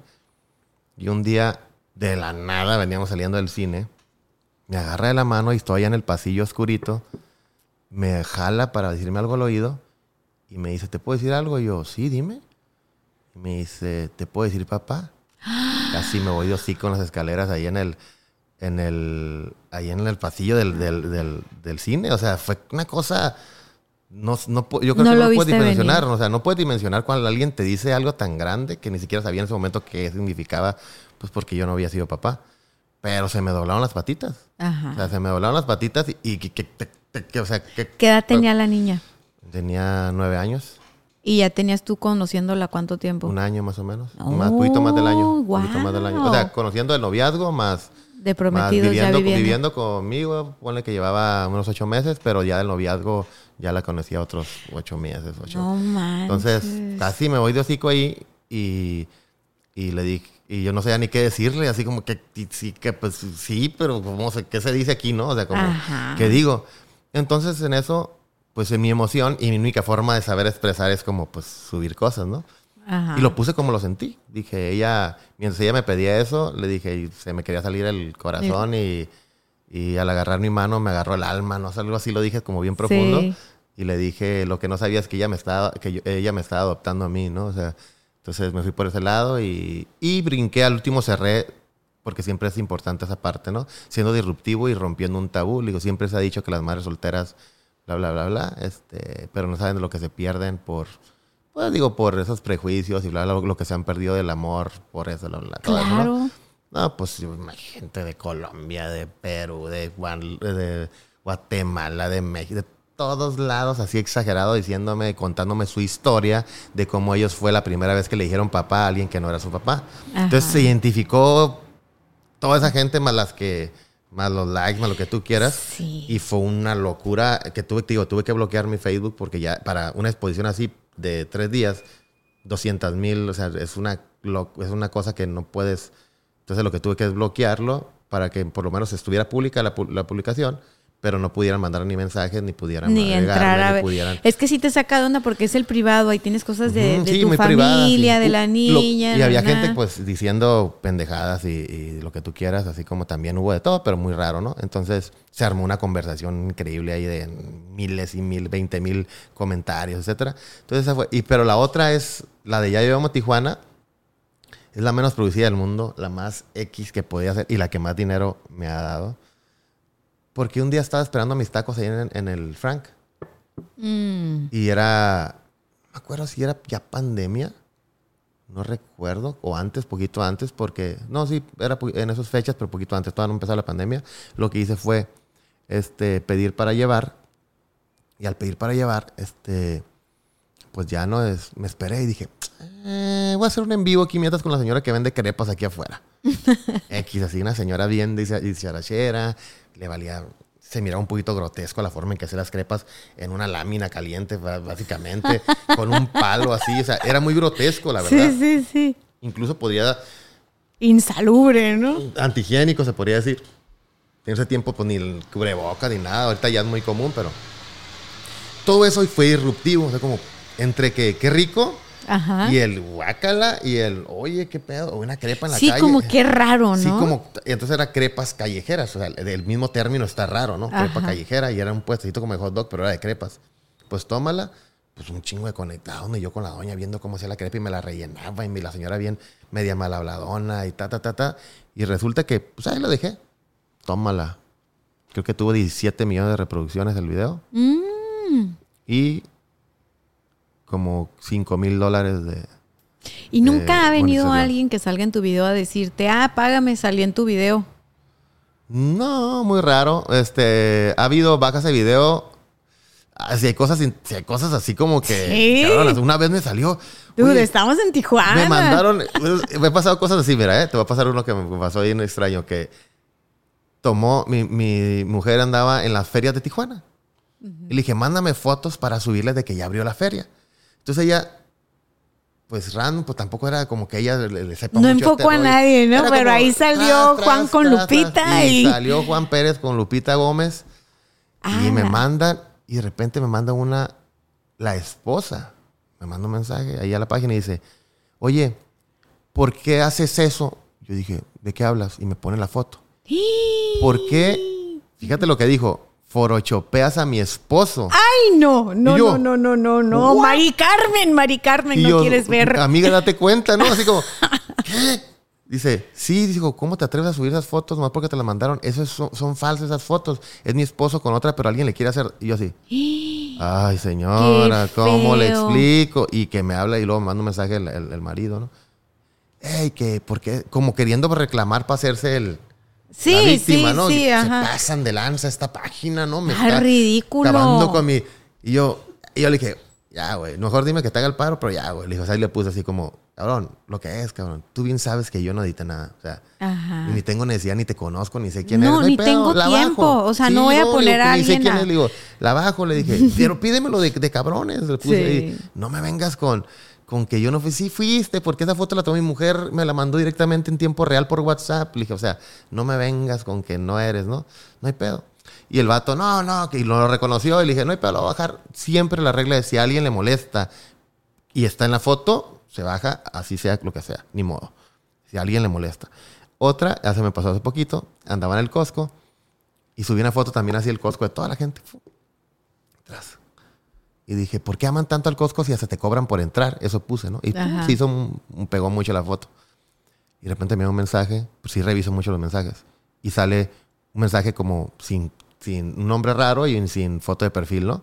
Y dice, oye, oye, mi amigo, así mi amigo. ¿me podía hacer el favor de bajar esa foto? Le dije, ¿por? Le dije, yo la tomé. Dice, "Por- hay gente que no debería de salir al- en público. Es lo único que te puedo decir. ¿La bajas? Ok. Claro que sí, oiga. Con mucho No, no, no, gusto. no, pues este, me hubiera dicho antes, cabrón. que por allá andaba y la chica, no, hombre. No, si por las Pues, ¿pa' buenas. yo- decir? Sí, En el pedir está el darle. Toda la cosa así como de, ahorita la bajo. Sí. Y, y la. Le dije, ah, no, primero le dije, dígame cuál es usted para blurearlo. No, baja la foto. Ajá. Y yo dije, ok, este, ya, sin pedos. Y ya, pues, ¿para qué te metes broncas por una foto? Ajá. Aquí, ¿no? Y tú así Sí, de como- que 50 en la foto y tú tratando de ver sí, ¿cuál quién sería. Aquí tiene cara de... Y no, y dije, no. pum, y dije, y ni averigüé. No, no, pues para y, qué, le- y la bajé. Entonces, pasan esas cositas, digo, me han pasado de todo. Eh, casos donde, mis casos más chingones es donde vi un restaurante con cuatro mesas, le hice un en vivo porque me gusta el lugar, está, tenía potencial. Ajá. Y termina con, ahorita tiene, no sé, 30 mesas. Ay, es- esas historias wow, siempre me gustaron. Eso está, O sea, digo, sí. está muy cabrón. Siempre me gustaron. Tú, tú me ayudaste en una ocasión, porque a mí me pasan cosas bien raras. Quien, quien es, sí, quien ha crecido conmigo sabe que sí, bien raras. Raras en cuanto a que no, no que no te las imagines o que no las veas venir, sino... Ay, pues mira, ahí te va. Tú me dices qué tan rara está la historia. Estábamos aquí en la oficina y siempre nos rolábamos música, ¿no? O sea, X, te toca a ti la música, pues igual que ustedes, me imagino, ¿no? sí, sí. Te toca a ti la música, ta, ta, ta. Pues yo no sabía mucho, a mí me gusta toda la música. Toda la música es, soy una rocola, soy la señora karaoke y todas me las sé y así. mismo. Bueno, entonces, había una banda sonando mucho en ese momento y yo no la conocía todavía, porque tampoco digas tú que soy tu tía la más trendy, no. O sea, sí te las canto, pero no sé ni de quién, ¿no? Entonces, me, me escribe por Facebook una señora que le tengo mucho cariño y me dice, oye, este, fíjate que necesito que me ayudes. Y yo, ah, claro, órale. Mi primo tiene cáncer y él es compositor y fue mariachi y me empezó a contar la historia. Y él escribió una canción a la banda MS. Entonces, eh, ayúdame para hacérsela llegar para que la MS la grabe y la frega. Y yo así de... No sé quién es la banda MS. Número uno. Número dos, yo cómo fregados le puedo hacer para que la banda MS... Yo ¿Quién soy yo, no? No, ¿quién soy yo? No estoy en el medio, no sé nada. De, o sea, nada más voy al karaoke, es todo lo que tengo en... re- o sea, amo la música, pero pues no es mi ambiente, ¿no? Pero esta señora me lo dijo con una... Así como yo sé que tú lo vas a hacer, que dije, pues... A ver, ¿por dónde empiezo? Banda MS. y ya saco y pongo una Ay, rola. si pegan dos, tres. No, no, saco una rola, le empezamos a cantar en la oficina. Sí, es la de no sé qué, que ta, ta, ta, ta, ta. Te escribí a ti, le hablé a otro compa que sí, que es influencer, que en ese momento. Entonces me acuerdo que ustedes fueron los primeros dos y em- literal abrí mi Facebook y le empecé a decir lo mismo a un chorro de amigos que decía. Pues así como ella creyó en mí, pues yo voy a creer como en 200 güeyes a ver quién puede hacer algo. Porque también pensé, bueno, estamos en Tijuana, y a lo mejor ellos están en Los Ángeles, a lo mejor no están lejos. Y ya me valió, ¿no? Total que, pues ella me hablaba, mi, le queda poco a mi primo. O sea, o sea era ¿cómo como... vas, no? sí era como un tema de, yo sentía el tema de contrarreloj, ¿no? O sea, si hubiera sido algo de, pues eventualmente hay que hacer realidad de esto y tal, pues dices, bueno, ¿no? vas y das con ellos y los sigues en un camión. Me tocó una vez a Julián Álvarez en el aeropuerto de Tijuana, que, ay, no, yo me iba a tomar la foto, pero me dio tanta cosa. Andaba corriendo como Chicken Little, te lo juro, escapándose y se metió al baño de los hombres. Y dije yo, no, no le voy a hacer Pobre la... cabrón. No le, sí, y el Gera- Gerardo iba saliendo y me dijo, sí era, y yo, sí, ni modo, bye. Pero sí soy fan de Julián. Y él Bueno, era el cantante de la MS. Ajá. Antes de. Bueno, pues sí, pero yo, ¿qué vas a ver? Yo nomás sabía que era Julián. Total que en eso tú subes una publicación a Yo Amo Tijuana con la historia de este cuate. Me dices, mándame la foto, mándame esto, tal, tal, tal. Yo lo pedí, lo subes y no manches, la banda MS le contesta. Entonces le contesta la publicación, ta, ta, ta, ta, ta, le saco el screenshot, se los mandamos. Y fue una cosa así de que el señor a los días falleció. Un- yo me acuerdo que lloré tanto, ni conocía al señor. o sea, yo no conocía. agüitada porque se murió. No, pues sí, porque yo dije, es que si se hubiera logrado que grabaran juntos. O sea, le contestaron un mensaje bien bonito en su perfil público los de la banda MS eh, diciendo pues que se o sea, que Dios Padre podía conceder milagros y que orara y que tal y tal y tal. O sea, ya que tu artista te conteste Sí, ya, algo ya. personal es algo muy bonito. Ya te puedes ir a gusto. Pero yo me acuerdo que esa vez, o sea, yo dije, no manches el poder de las redes, porque para este señor era bien importante que la banda MS lo ubicara Supiera y que ubicara. existía, ¿no? Sí. Ya con eso, o sea, ni siquiera dices, bueno, si la grabo o no, pues es otro Ya, ya con eso. Entonces me acuerdo que, pues como quien dice, el, el link ya se había dado y ellos habían dicho que venían para a Los Ángeles. O sea, yo sentía que sí podían grabar. O sea, de no saber cómo contactarlos, o sea, yo ya los veía grabando. Sí, sí, sí. Bien al señor y-. No, no, no, simplemente como viendo el y grabaron, ¿no? Cuando me avisaron que murió, no, hombre, yo ese día me fui de la oficina temprano. No podía dejar de llorar. Yo decía, es que, que, o sea, tantito, pues que unos días más. Pero después entendí que, o sea, realmente hay cosas que son como que tú nunca piensas que pueden pasar, cuando pasan, mueven muchas cosas. Me acuerdo que yo platiqué con ese señor después y me dice, no, es que con eso no saben lo que lograron, ¿no? Y dile gracias a Tony, creo que también te buscó y te agradeció Martita. Este, y esto y lo otro y bla, bla, bla. Y dije, a lo mejor para nosotros en nuestro día a día, pues fue una cosa más que nos tocó hacer.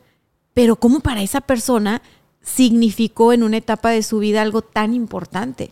Y yo creo que como, como esa, tú has de tener muchas historias, porque yo veo a veces en la comunidad de Yomo Tijuana que échenle la mano a este señor que va llegando de Guanajuato, ¿no? O este señor que llegó de Obregón eh, con machaca. la machaca le fue como en feria. se llegó con la machaca, perdió el pedido y ahora tiene que vender toda esta machaca, ¿no? O, o sea, todas estas cosas que que yo sé que no son pagadas, que yo sé que no son clientes, que yo sé que no es gente que te dijo, Tony, te va a una feria, ayúdame a promover esto.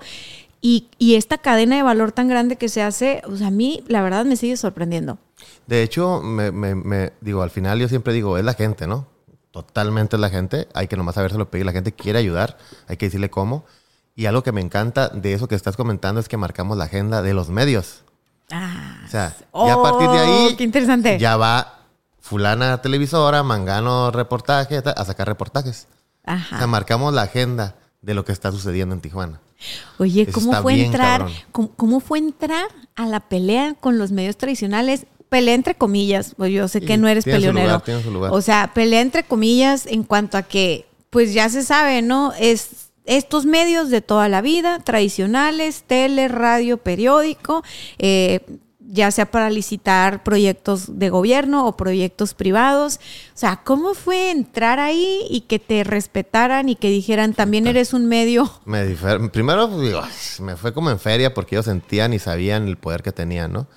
Y sí, me dieron hasta con el, ¿cómo una página de Facebook va a cobrar lo que yo cobro si nosotros tenemos 30 años haciendo esto, el periodismo y, así como... Y no eres periodista. No eres periodista aparte, ¿no? Y que ellos te venden... O sea, y era como, pues, no me puedo rajar y me daban con todo, me escribían contratos que llegué a hacer y trataban de, de distorsionar información para poder que se mirara. Y yo miraba que era como, pues quieren que me raje. Ah. Pero no, o sea, es como, pues así sabe este pedo, así es, y tengo que aguantar vara. O sea, se oye toda la parte bonita, pero cuando, oye, si me empieza a buscar, incluso somos la referencia que, hoy va a venir un concierto, ¿dónde me promuevo? Con ellos. Entonces ya, ¿qué, ah, entonces ¿qué voy a decir? No, pues no porque se enojan los otros, ¿no? Pues no. Entonces empecé a aguantar vara porque sí me dieron duro, la neta. ¿Qué fue lo más duro que te hicieron? Pues un, un, periodicazo exhibiendo contratos de, de, lo que yo ganaba cuando ellos ganaban 10 veces más que yo, pero yo no tenía el derecho. ¿Me explico? Es como casi, casi como diciendo, Facebookero, así tal cual decía, blogger de Facebook o Facebookero cobra tanto. ¿Cómo se oye si lo dices así? No, mal. O sea, se oye mal, pero además es información privada. Sí, eh, bueno, esa sí es pública porque era para público. ah, ese era de gobierno. Ok, ok, ok. Que está correcto. Eso es público. Pero ellos sí tenían el derecho de cobrar 10 veces más porque ellos son un periódico. Y yo era un facebookero, así tal cual era la palabra. ¿Y qué pasó, ¿Qué sentiste, güey? Así de que... Era como... Mamá, salí en el periódico. No, no, lo veas, no, lo veas. No lo veas, casi, casi fue como estuvo bien perro porque, oye, me, sentí bien, bien exhibido, como, güey, ¿qué estoy haciendo mal, cabrón? O sea, pues no estoy robando a nadie, estoy trabajando y, pues eh, así como queriendo justificarme al principio que no te crees ese de éxito, y eso, eh, pero yo lo hice bien y, sí hice mi trabajo y estaba como queriéndome justificar y de repente le digo, le hablo a mi papá, ¿no? Que es como donde me aterrizo. Oye, papá, está pasando esto. Qué chingón, hijo. ¿De qué hablas, papá? Ah, pero salí, qué chingón, y no va a ser la primera vez, dijo. Así es esto. Y te van a seguir madreando, y tú tienes que estar firme. Y entonces me cambió el chip, y tienes que estar firme, y esto, dice, es el comienzo, y a huevo, y siéntete bien chingón, y te, ya estás ahí, nomás pelealo. Y, y empezó así como yo, me cambió. Como boxeador, ¿no? pero de estar, oye, pa, fíjate que me Sí, claro. Ya llegaste, cabrón. Peléalo, estás ahí, ya, ya, ya te consideran el. Pero tienes que pelear tu lugar y empezó. Tienes que pelearte con ellos porque no te van a dejar entrar, si no cualquier cabrón entrara. Y te empezó así como yo. Oye, ¿qué fregón tu papá? en vez de que me dijera, oye, hijo, qué mala onda. no, ¿qué fregón tu papá? Porque es normal que un papá te quiera proteger y no, mi hijo, mejor no te metas ahí porque es Tijuana y qué tal que te hacen algo y la madre, ¿no? No, no, me dijo, qué bueno chingale, que vengan más y que ellos sepan que contigo no te van a parar. Y, o sea, y empezó yo, huevo, pues, pero estaba entonces esa, esa disonancia entre que... Y fue, y fue agarrando, entonces me empezó a valer madre y dije, pues, güey, pues me lo gané, cabrón, no estoy robando a nadie, puedo cobrar y yo puedo darme lujo. Y, ya cuando empecé a ver mis resultados, pues, güey, pues yo hay mejores resultados que los que dicen ser, ah, chingas. Y ya, se me fue quitando. Pero en su momento yo creía que era un delito, pues vender tus servicios y que era mejor dárselos a Televisa o, al medio. No, es que tú eres un medio de comunicación. Sí, y muy efectivo, ¿no? Entonces, eh, tan así que hace poquito nos tocó ver la historia de un burrito que se estaba muriendo. Sí. Eh, hice que con una, una publicación en vivo, estaba todas las autoridades había por haber del Estado para salvar un burro. Ajá. Entonces, ese era el poder. He hecho que los, no voy a decir quiénes, pero los directivos o los de arriba del IMSS, cuando no quieren atender a una persona o un niño, mm, personalmente le marquen y le dicen, vente por la puerta de atrás. Ajá. O sea, de que el poder de... Oye, espérate. No, y ¿sabes qué es lo más difícil? Bueno, manejamos de todos los tipos de clientes desde cuando empezamos, ¿no? Nos, él estudió igual que yo marketing, entonces que nos graduamos, la, la, la, pusimos agencia de marketing, fuimos de los primeros en hacer marketing digital como tal, yo creo que éramos Tres, cuatro. Nosotros dos y otra más. Eh, y luego ya pasaron dos años y se dejó venir mucha raza y qué chingón. Pero al principio no eran muchos, eran puros tradicionales. Entonces nos tocaba de alguna manera ser misioneros del marketing digital y explicarles que no, mira, es que así asado y lo que pasa es que si lo subes a Facebook y lo puedes medir y bueno. A lo que voy es a que nos tocó manejar de todos los perfiles de clientes. O sea, clientes muy fáciles en cuanto a que tú subías algo de comida a Facebook y en un trancazo, en la página que fuera. Subías algo de, con sentido de pertenencia de la ciudad y en un trancazo, ¿no? Eso nos ayudaba mucho como a humanizar las marcas. Pero qué difícil trabajar políticos, güey. O sea, a mí me tocó llevar una campaña, este, fue la única campaña que llevé como tal de un candidato a diputado y fue mi, mi ¿cómo se dice? Mi, mi orgullo que logramos ganar, güey, porque es muy difícil llevar una campaña política como tal, llevar políticos, llevar servidores públicos, porque nadie los quiere, güey. O sea. y aparte creen, creen que todos los quieren. No, que es que ellos en su microburbuja están acostumbrados a escuchar que la gente los ama. Ajá, la gente, los cinco cabrones que los siguen, todo el día los están adorando los metes a las redes y los encueras, güey. O sea, les pegan, les pegan unas. Entonces ahí estás tú quebrándote la cabeza, ¿no? De que, a ver, a ver, no, no, no. ¿Cómo no, que quieren este güey? Sí, no, sí, sí. O sea, ¿dónde está su mamá? no, no, no. O sea, porque aparte los políticos tienen muchos filtros. Deja tú los que trae Facebook, ¿no? o sea, quieren mostrar muchas caras y es como, no, no, te tenemos que mostrar a ti. O sea, tú, tu esencia, tú como eres. O sea, si quieres que funcione en redes, tienes que ser tú. Olvídate del. Bueno, X. Total que yo en esa campaña en particular aprendí mucho y dije, nunca más. O sea, fue una gran experiencia, fue, ganamos, o sea, no yo creo que si hubiéramos perdido, hubiera seguido llevando políticos hasta que ganara. Sí, ganamos ya, bye. Para la agencia en ese momento fue un gran proyecto como equipo, como agencia. No manches, compartimos un montón de cosas, o sea, quedarnos a dormir después de un debate, después de grabar no sé qué, cosas así. Pero dije, no, ¿sabes? O sea, más allá de cuestiones morales o éticas, o sea, yo entendí de los productos para vender en internet o en redes más difíciles como tal, son las marcas personales que, son de políticos o de servidores públicos. Entonces yo veo que pues a ti te toca como medio pasar de todo, de todos los partidos, de todos los colores, de todo lo... ¿Cómo le haces? Eh, está bien chingón estar en la posición y espero estar mucho tiempo en esta posición donde tú mandas. Eh, eh, si algo, ¿te acuerdas cuando nos tocó ser la agencia? Pues ellos mandaban y se ponían sus moños y decían, y, no quiero esto, y esa foto no me gusta, y es algo así. Porque de alguna manera, pues estábamos tras la chamba. Pero lo chingón en este momento de al ser una página con tanta influencia es que ellos quieren estar en tu página. Entonces, yo pongo mis condiciones. Entonces, eso cambia totalmente la forma en que. Entonces, así sí. Te interesa, ahí está. Y tanto. A, sano y si quieres, todavía le dices. Ajá, y si, Entonces ellos, está bien curada. No, esto no lo puedo decir porque es, es, es este, digo, e, es, un arma, eh, te lo digo fuera, digo, pero son secretos ya del profe, de la profesión.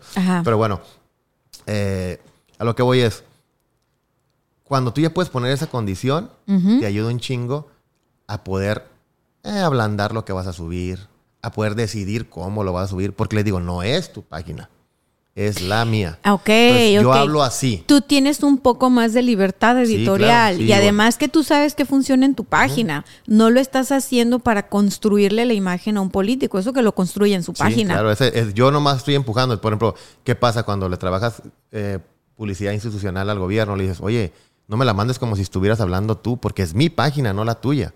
Y no lo entienden. Es como, uy, cabrón, ¿cómo te hago entender que la estás subiendo la mía y la mía no habla como tú y ni siquiera eres tú, porque hasta tu voz tiene? Ajá. Tengo ajá. que subir, la tienes que mandar en crudo para yo subirla con mi voz y con mis ideas y con mi edición y con mi estilo. Me da miedo eso. O sea, no, porque puedes decirlo diferente. Entonces no va Pues a es funcionar. la idea, Entonces no, va ¿no? a funcionar. Es, el presupuesto es para que la gente se entere de lo que estás haciendo, pero tú estás bloqueando cómo quieres que se diga. Ajá. Y regularmente, digo, no- y no estoy hablando de color y nada eso ha pasado toda la historia, pues el que está ahí no necesariamente es el que debería estar o es el más bueno en cuanto a comunicación. Ah, Es ya el- te entendí, ya Es te el entendí. fulano, el mangano que le dijeron, Sí. que le ayudó, que se la deben, que bla, bla, bla.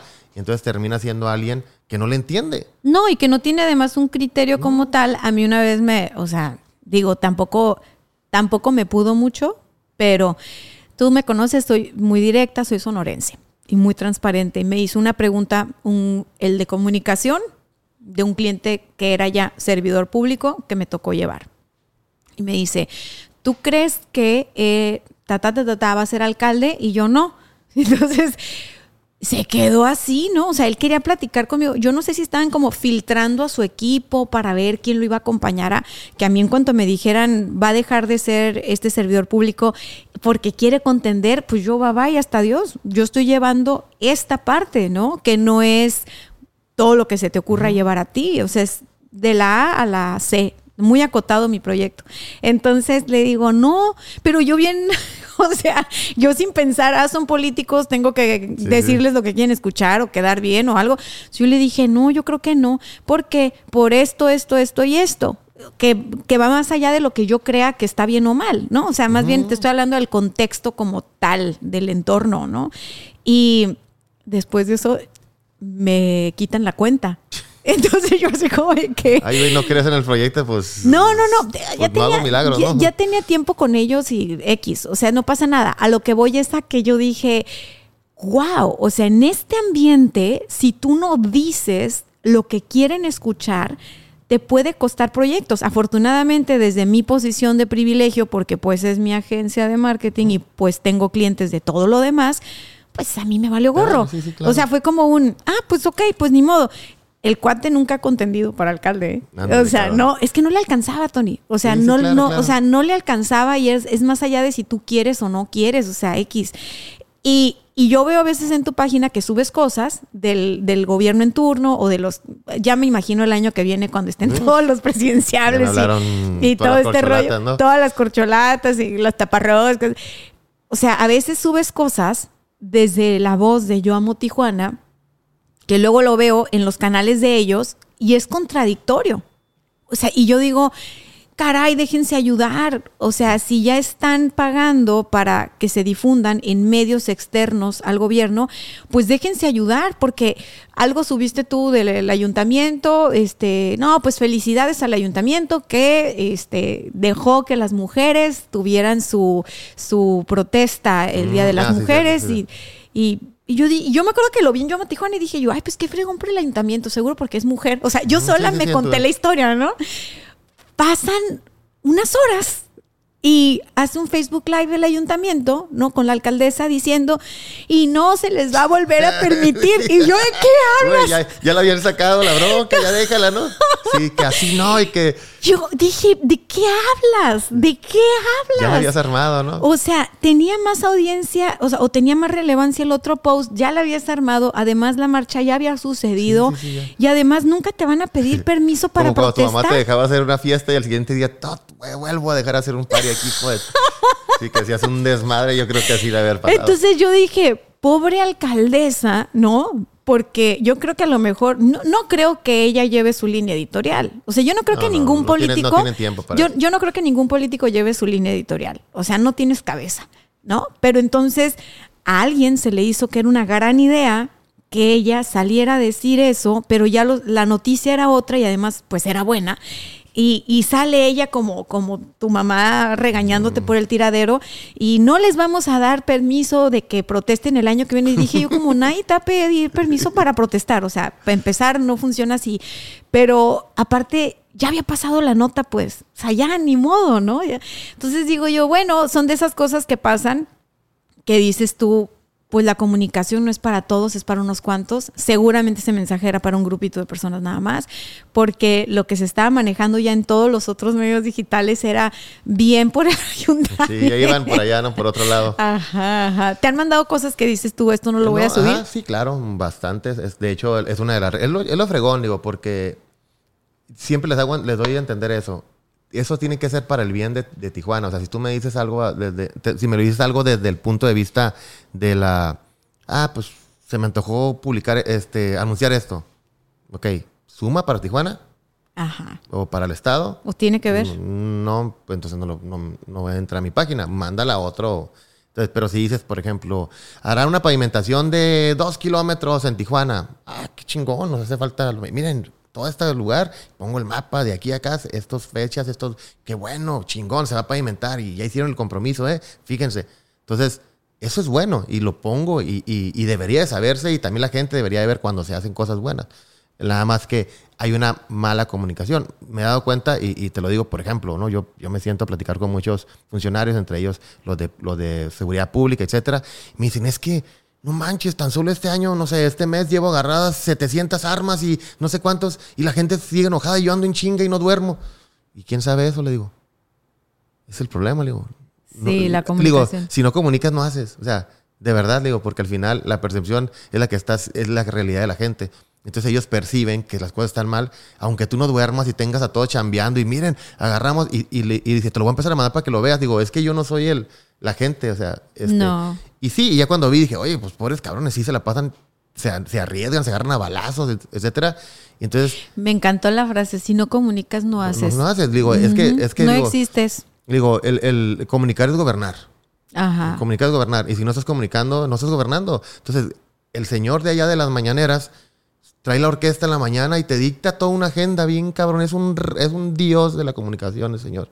Te dicta la agenda así, tranquilito, en voz baja, sin hacer, sin moverse. Es más, de puede ir a dormir el señor y ya dictó toda la agenda del día. Entonces, Digo, eso es, está comunicando y ni siquiera está, y ni siquiera está haciéndole, digo. Y, los, y lo sabemos en los negocios también, puedes tener el mejor producto, puedes tener el mejor servicio, pero si tú no comunicas, si no haces marketing, si no lo enseñas, si no te muestras, si no apuestas, pues de nada sirve. O sea, muchos productos o servicios exitosos no son tan buenos, pero tienen buen marketing. O sea, para bien o para mal, tienen buen marketing. Ahí está McDonald's. ¿Cuántas hamburguesas son mejores que a McDonald's? Todas. O sea, me atrevo a decir que todas. Así de fácil. Todas son mejores que McDonald's. O, que Carl Jr. o Carl Jr. está bueno. Las dos se me hacen buenas, la verdad. Pero a lo que voy es, hablando así ya de, una hamburguesa, pues todas las, de casa o todas las de la esquinita se le van a ganar a esa. Pero tú, ¿por qué crees que la gente no comunica? O porque, vamos, deja tú los políticos, ¿no? Vámonos a brincar a los negocios. Manejamos por, yo creo que 15 años, negocios pymes. Fácil 15 años. O sea, y llegaban a la agencia y te juro que yo parecía psicóloga de marketing, güey. Eh, o sea, yo así en terapia con mis clientes de tienes que atreverte. de empresas, psicólogo de empresas. Sí, o sea, tienes que atreverte, tienes que mostrarte. o sea, en tu, ¿por qué crees que no? Yo definitivamente creo que, que creen que no se lo merecen, que no deben de estar ahí, que yo por qué sí me tengo que publicar y ellos no. Entonces, primero siéntete que te lo mereces. Yo les dije el otro día, y te voy a poner un ejemplo que me ha ayudado mucho a creer, porque entonces empiezo a actuar así en mis cafés, uno de mis cafés, vi que ponían muy seguido los muchachos arriba sus pertenencias, arriba la barra. Y les dice, vengan todos. Digo, si tú trabajaras en Starbucks, pusieras arriba de la barra tus pertenencias. No, pues no creo, no. ¿Y por qué en el mío sí lo haces? Mm, pues, digo, yo no valgo menos que Starbucks. Ah. Baja las cosas de, por favor. O sea, ahí está el locker, ahí está el cuartito y... Entonces, yo no me siento menos que Starbucks. Yo merezco competirle a Starbucks, tan así que pues mi vasos me la creo. Digo, no, no, yo no voy a salir con un vasito con el sellito. Yo me la creo. Enseña, enseña tu vaso con orgullo. Y está hecho con calidad, con nivel, con todo el rollo, o sea, todo mi, mi, marketing, todo. Porque yo creo que lo valgo, que lo soy y que puedo ser. Ahorita que agarré la parte esta de la telefónica. O sea, el, el- el monstruo de Slim es... Yo digo, pues, qué chingón, digo, pero alguien se atrevió algún día a retarlo. A lo mejor me voy a morir, no lo voy a hacer ni cosquillas. Pero me voy a morir dándome el gusto de decir un día le entré a una telefonía, cabrón. Ajá. Y ese día, y yo merezco tener un pedazo de pastel, no me alcanza el tiempo para arrebatárselo, pero con que me dé así un 1% de los, de los 100 Del millones de usuarios, yo estoy más que feliz y lo voy a intentar y yo creo poder competirle y me le voy a pegar el tiro. Entonces me siento así como, salgo con esteroides, ¿no? A lo mejor me van a poner putiza. Pero. Papá. sal- sí, salgo con asteroides. Y tu papá, ya llegaste, cabrón, ya llegaste. Entonces, cuando e- e- es, me- yo creo que me lo merezco. Yo creo que, que, que puedo. Y entonces que digo, y alguien se atrevió antes que yo. Y ese alguien se atrevió. Y por eso está donde está, porque él creyó que podía. Y, y entonces yo digo, no, pues yo me merezco competir con fulano. ¿no? Para mí, por ejemplo, ir aquí es el pan. Ahora ando viendo si le puedo a Starbucks y a McDonald's, que me escuchen, porque sí es mi intención, venderles yo el croissant, porque siento que está más chingón que el de ellos. Ah, mira, pues y digo, sí, pues y yo sí. me quiero pegar el tiro y, Ah, quiero, pues sí. y quiero ofrecértelo a mejor precio y quiero ver cómo te lo puedo mejorar. Porque yo siento que estoy mejor que tú y quiero que me dé chance de y de- o sea, no pienso de que, uy, ¿cómo le hago? Es McDonald's, Starbucks. Seguramente me van a decir que no. Bueno, si me dicen que no, no pasa nada. Ajá. ¿y Pero de- entonces, ¿de creo que es un de tema de merecimiento. ¿De dónde sacas eso? ¿Qué? ¿De dónde sacas eso? Porque ahorita que me estabas diciendo, es que yo creo que esto y esto, o sea, vi hasta tu, tu, tu postura cambió. O sea, hiciste los hombros hacia atrás, te pusiste derechito, tu voz salió diferente. ¿De dónde sacas eso? ¿Siempre creíste eso? Es que, eh, híjole, yo, yo a veces es donde creo. Mi, mi papá, digo, mi mamá también es una. ¿Qué puedo decirte de mi madre, no? Pero creo que el que me. Tengo dos formaciones, ¿no? La parte de los valores viene mucho de mi mamá, la parte del amor, la parte. Pero esta parte como agresiva de los negocios me la dio mi papá cuando me decía. Es que me decía, mi hijo no es un pendejo. Y yo. Y tú tienes que ser el más chingón. Y tú puedes con eso. ¿Y cómo que te van a decir que no? Eran frases como bien aferradas y, y pues te las crees, cabrón, ni pedo, dices. O sea, terminas creyéndole y me decían, tú eres el más chingón y tú eres bien inteligente. Y cuando empecé a toparme con la vida, dije, ay, güey, no era cierto todo lo que decía mi papá, pero ya estoy aquí, ya valió madre, ya me tocó, o sea, ya me, me ayudó a llegar y ahorita pues me, voy a hacer la cara más de inteligente, ¿no? Pero él me decía todo eso porque él creía que su hijo, él realmente, genuinamente cree y sigue creyéndolo que su hijo es el más chingón. Y mi mamá también, ¿ah? Pero mi papá era como el que, órale, cabrón. Y mi mamá era como, ay, hijo, y, y te sientes muy mal. Ay, mi amor, unas vente, ven, tortillitas sí, te aquí. vente para acá, con tu- te voy a hacer una comida.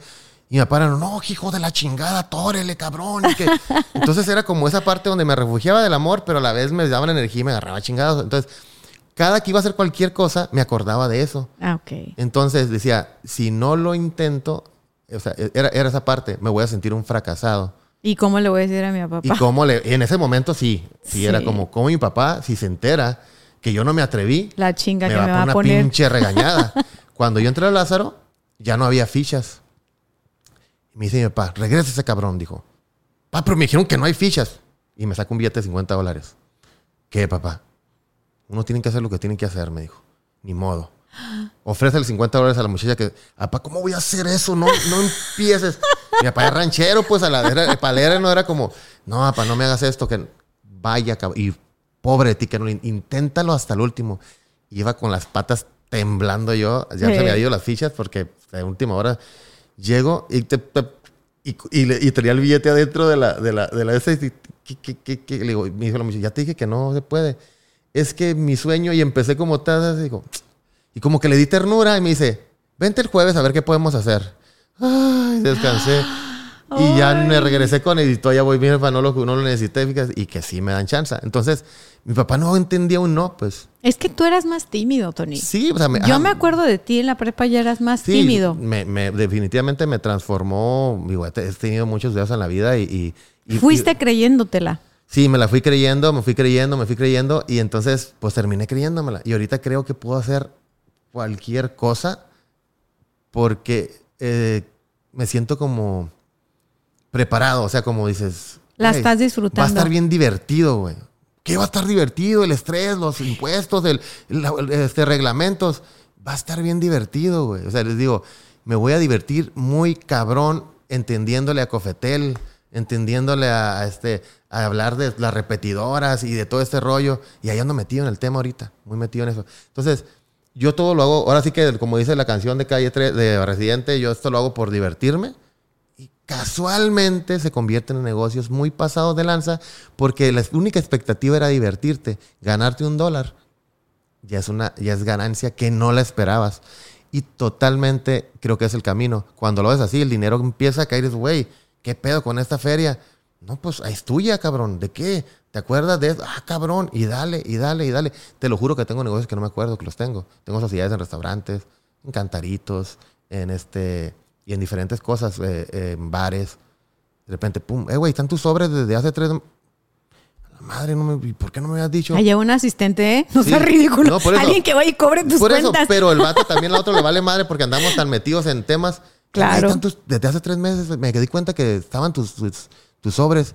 Y yo, no mames, neta, qué perro, a huevo, vámonos. Y, ¿sabes qué? Sí, me a- encontré dinero en la chamarra, ¿no? Literal es como agarrarte dinero en la lavadora, ¿no? Entonces, pero todo ha sido diversión y se los digo, y se los digo, de hecho, este, vi un muy mal, un muy mal podcast y un muy mal video que no lo voy a exhibir aquí, incluso es de Tijuana, la muchacha, te lo enseño fuera de cámaras, que dice, los negocios están hechos para hacer dinero. Y cuando piensas en eso, te va bien, que porque el dinero y el dinero, dinero, dinero, y que dijera el rapero, dinero, dinero. sí. Yo dije, güey, yo no conozco un solo empresario que haga negocios por dinero, porque si lo hiciera por dinero, todos los hubieran tronado. No hay negocio que te dé cuando empiezas. Y si no lo haces por la pasión, por el reto, por Sí. las ganas, no vas a hacer negocio. Pero ¿qué vas a esperar de alguien que se dedica a las Forex y a las... No, y es que sabes algo, yo digo que no hay negocio quebrado que le haga favor a nadie. La, la vocación del negocio es generar riqueza para todos los involucrados. claro. Pero la vocación del dueño del negocio, del emprendedor, o sea, es descubrirse en el camino que va, que va montando cosas. O sea, cada negocio va representando una faceta de tu vida, ¿te das cuenta?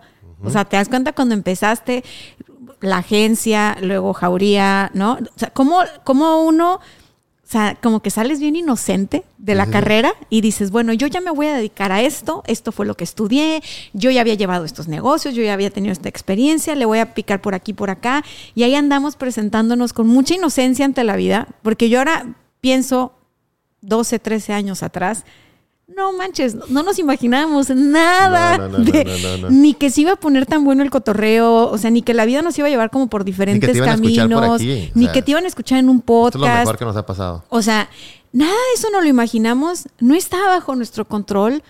O sea, ¿qué, qué le dirías a ese morro que sí se divertía mucho en su negocio cuando lo emprendió, pero que también se estresaba, que también le daba ansiedad pagar las cuentas, que también decía, tengo que generar... O sea, ¿qué le dirías? La neta, eh, híjole, lo tengo y, y se lo digo cada rato. Se lo digo cada rato, la neta se lo digo. O sea, sí, sí hablo, ahora sí que hablo conmigo mismo, digo conmigo mismo. Este, así es el pedo. O sea, no sé si es como un alter ego o es una. Creo que todos lo hacen o no sé. Pero yo me cotorreo bien cabrón, me Ajá. caigo muy bien. Ajá. Y entonces sí me voy a etapas. ¿Te acuerdas, güey, cuando este pedo? O sea, Ajá.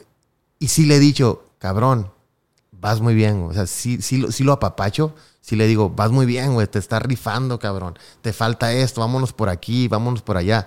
O sea, sí platico un putero con esas etapas. Ajá. La que sí está un poquito muy confundida es la del niño. Ah, Ok. El niño que no sabía que era pobre. Ajá. Está bien loco eso. Yo no sabía que no tenía dinero, que no era pobre, que porque mi, mi mis papás eran geniales, ¿no? En ese sentido, la madre, puro amor, pura diversión, puro. Cuando ya empecé a descubrir que, pues, pues que estaban chidos los juguetes y los Nintendos y todas esas cosas, verga, esa madre no la tengo yo. ¿Qué Solté pasó? mi yo-yo, ¿no? Sí, ajá, el yo, ¿y qué pasó con todo eso? Pues hubo como un cambio que siento, que lo siento muy orgulloso, pero a la vez como que sí te quedas con ese güey. Yo no tuve ese pedo, ¿En ¿no? qué momento te diste sí, yo no cuenta? tuve. Cuando empecé a comprárselos a mi niña. Ah, ok. Yo no, a esa edad yo no tenía ese pedo. Y mi niña tiene un cuarto, que tú has de tener uno igual, yo creo. De un cuarto grande lleno de juguetes y juguetes y cosas y juegos y no sé qué, legos y lo que se te ocurra que no cabe un alfiler. Y entonces me doy cuenta cómo le estoy dando juguetes a ese niño. Ajá. Me estoy dando un chingo. Y digo, no mames, ¿por qué le estoy comprando a esta niña esta cosa? Me pidió unos legos, costaron, me fui 6 mil pesos de puros legos. Porque ella quería huevo que fuera la de Princesa Peach. Y, y- y no estaba el Mario, entonces, y la, y la Princesa Peach la venden por separado, entonces tuve que comprar tres juegos para que pudieran jugar en conjunto Ajá, los tres, porque si me llevaba uno, pues ¿dónde estaba Mario? Pues entonces, ajá. chin, dije, estamos ahí en, en, en Península, en Lego, y dije, no manches, y la niña encabronadísima. Y dije, pues, y porque acababa de ver la película, estaba bien, pues me terminé llevando 6.500 pesos de Legos. Ve a terapia. Sí, voy a terapia bien sé. cabrón. Pero, güey, digo, no mames, o sea, ¿por qué le estoy dando eso a la niña? O sea, como digo, güey. Es que le damos a los hijos lo que nos queremos sí, me dar lo de y a mí no me lo entonces, ¿por qué se lo estoy dando? Pero lo que me dio mi papá está bien chido. Yo te sé tratar gallinas, te sé sembrar, te sé... "Ta madre, ¿y dónde se lo doy? Porque aquí hay puro cemento, ¿no? O sea, Ah. entra todo este pedo medio cabrón, este, que al mismo tiempo extraño esa infancia dársela a mi niña, que no se la puedo dar porque ni siquiera existe el ambiente para dárselo, Ajá. pero a la vez le doy al niño que no le dieron esas cosas, se lo estoy dando a la niña. Y ahí es donde me doy cuenta. Mi psicóloga dijo eso una vez. Me dijo, te vas a ir dando cuenta conforme avanzas en, en tu maternidad que a la niña le estás dando lo que tu niña eh, añoraba más, ¿no? O quería más. O sea, y yo de no inventes, es en serio porque pues Dalia tenía muy poquitos meses, ¿no? Entonces yo era como, no, yo voy a pasar más tiempo con ella y voy a estar más tiempo con ella. Y me preparé toda mi vida para en el momento de ser mamá poder estar con mi hija. Entonces, en ese momento caigo en cuenta de que, ajá, en mi historia fue diferente. O sea, sí, mi mamá y mi papá estuvieron, pero ellos me tuvieron más jóvenes y entonces ellos trabajaban a la vez que estaban conmigo, pero no podían pasar como todo el tiempo conmigo. Entonces fue como de que, ah, órale, o sea, sí, sí vas cayendo en cuenta como, no sé, a veces pienso que la vida es como un cristal que tiene muchas caras y muchos colores y no me acuerdo cómo se llaman esos. El caleidoscopio. Un cale- Ajá, y entonces te vas enfocando en una y dices, wow, sigue siendo el mismo caleidoscopio. O sea, nada más tiene, o sea, simplemente ahorita que me dijiste lo de la Lázaro, yo para ir a la Lázaro me tuve que escapar, o sea, a mí no me dejaban entrar a la Lázaro. Tienes Yo, que ir al colegio. yo me escapé con mi mejor amiga, pero es que a mí no me hace sentido, o sea, tenían, yo veía que mis papás, o sea, apenas podían, porque somos cuatro, y a los cuatro nos querían dar colegio, porque es como cuando desde niño te tengo en colegio, te tengo que dar toda la vida en colegio, ¿no? Como que a lo mejor para ellos es llevarte a la pública va a ser retroceder. Entonces, yo ahora que soy adulta pienso eso. En aquel momento ni me lo cuestioné. Yo me sentía como a mí ya me dieron este colegio mucho tiempo, o sea, siguen mis hermanos, ¿no? Entonces, como que una parte de mí que siempre fui bien independiente era pues yo, yo, yo y yo. Y me escapé con mi mejor amiga, nos subimos un taxi, que pues mis papás no sabían que yo ya les sabía los taxis y tal, porque sí crecí sobreprotegida en el aspecto de que veníamos de una ciudad muy pequeña. Entonces Tijuana era wow, enorme, y no, no la dejes ir acá, no la dejes ir allá.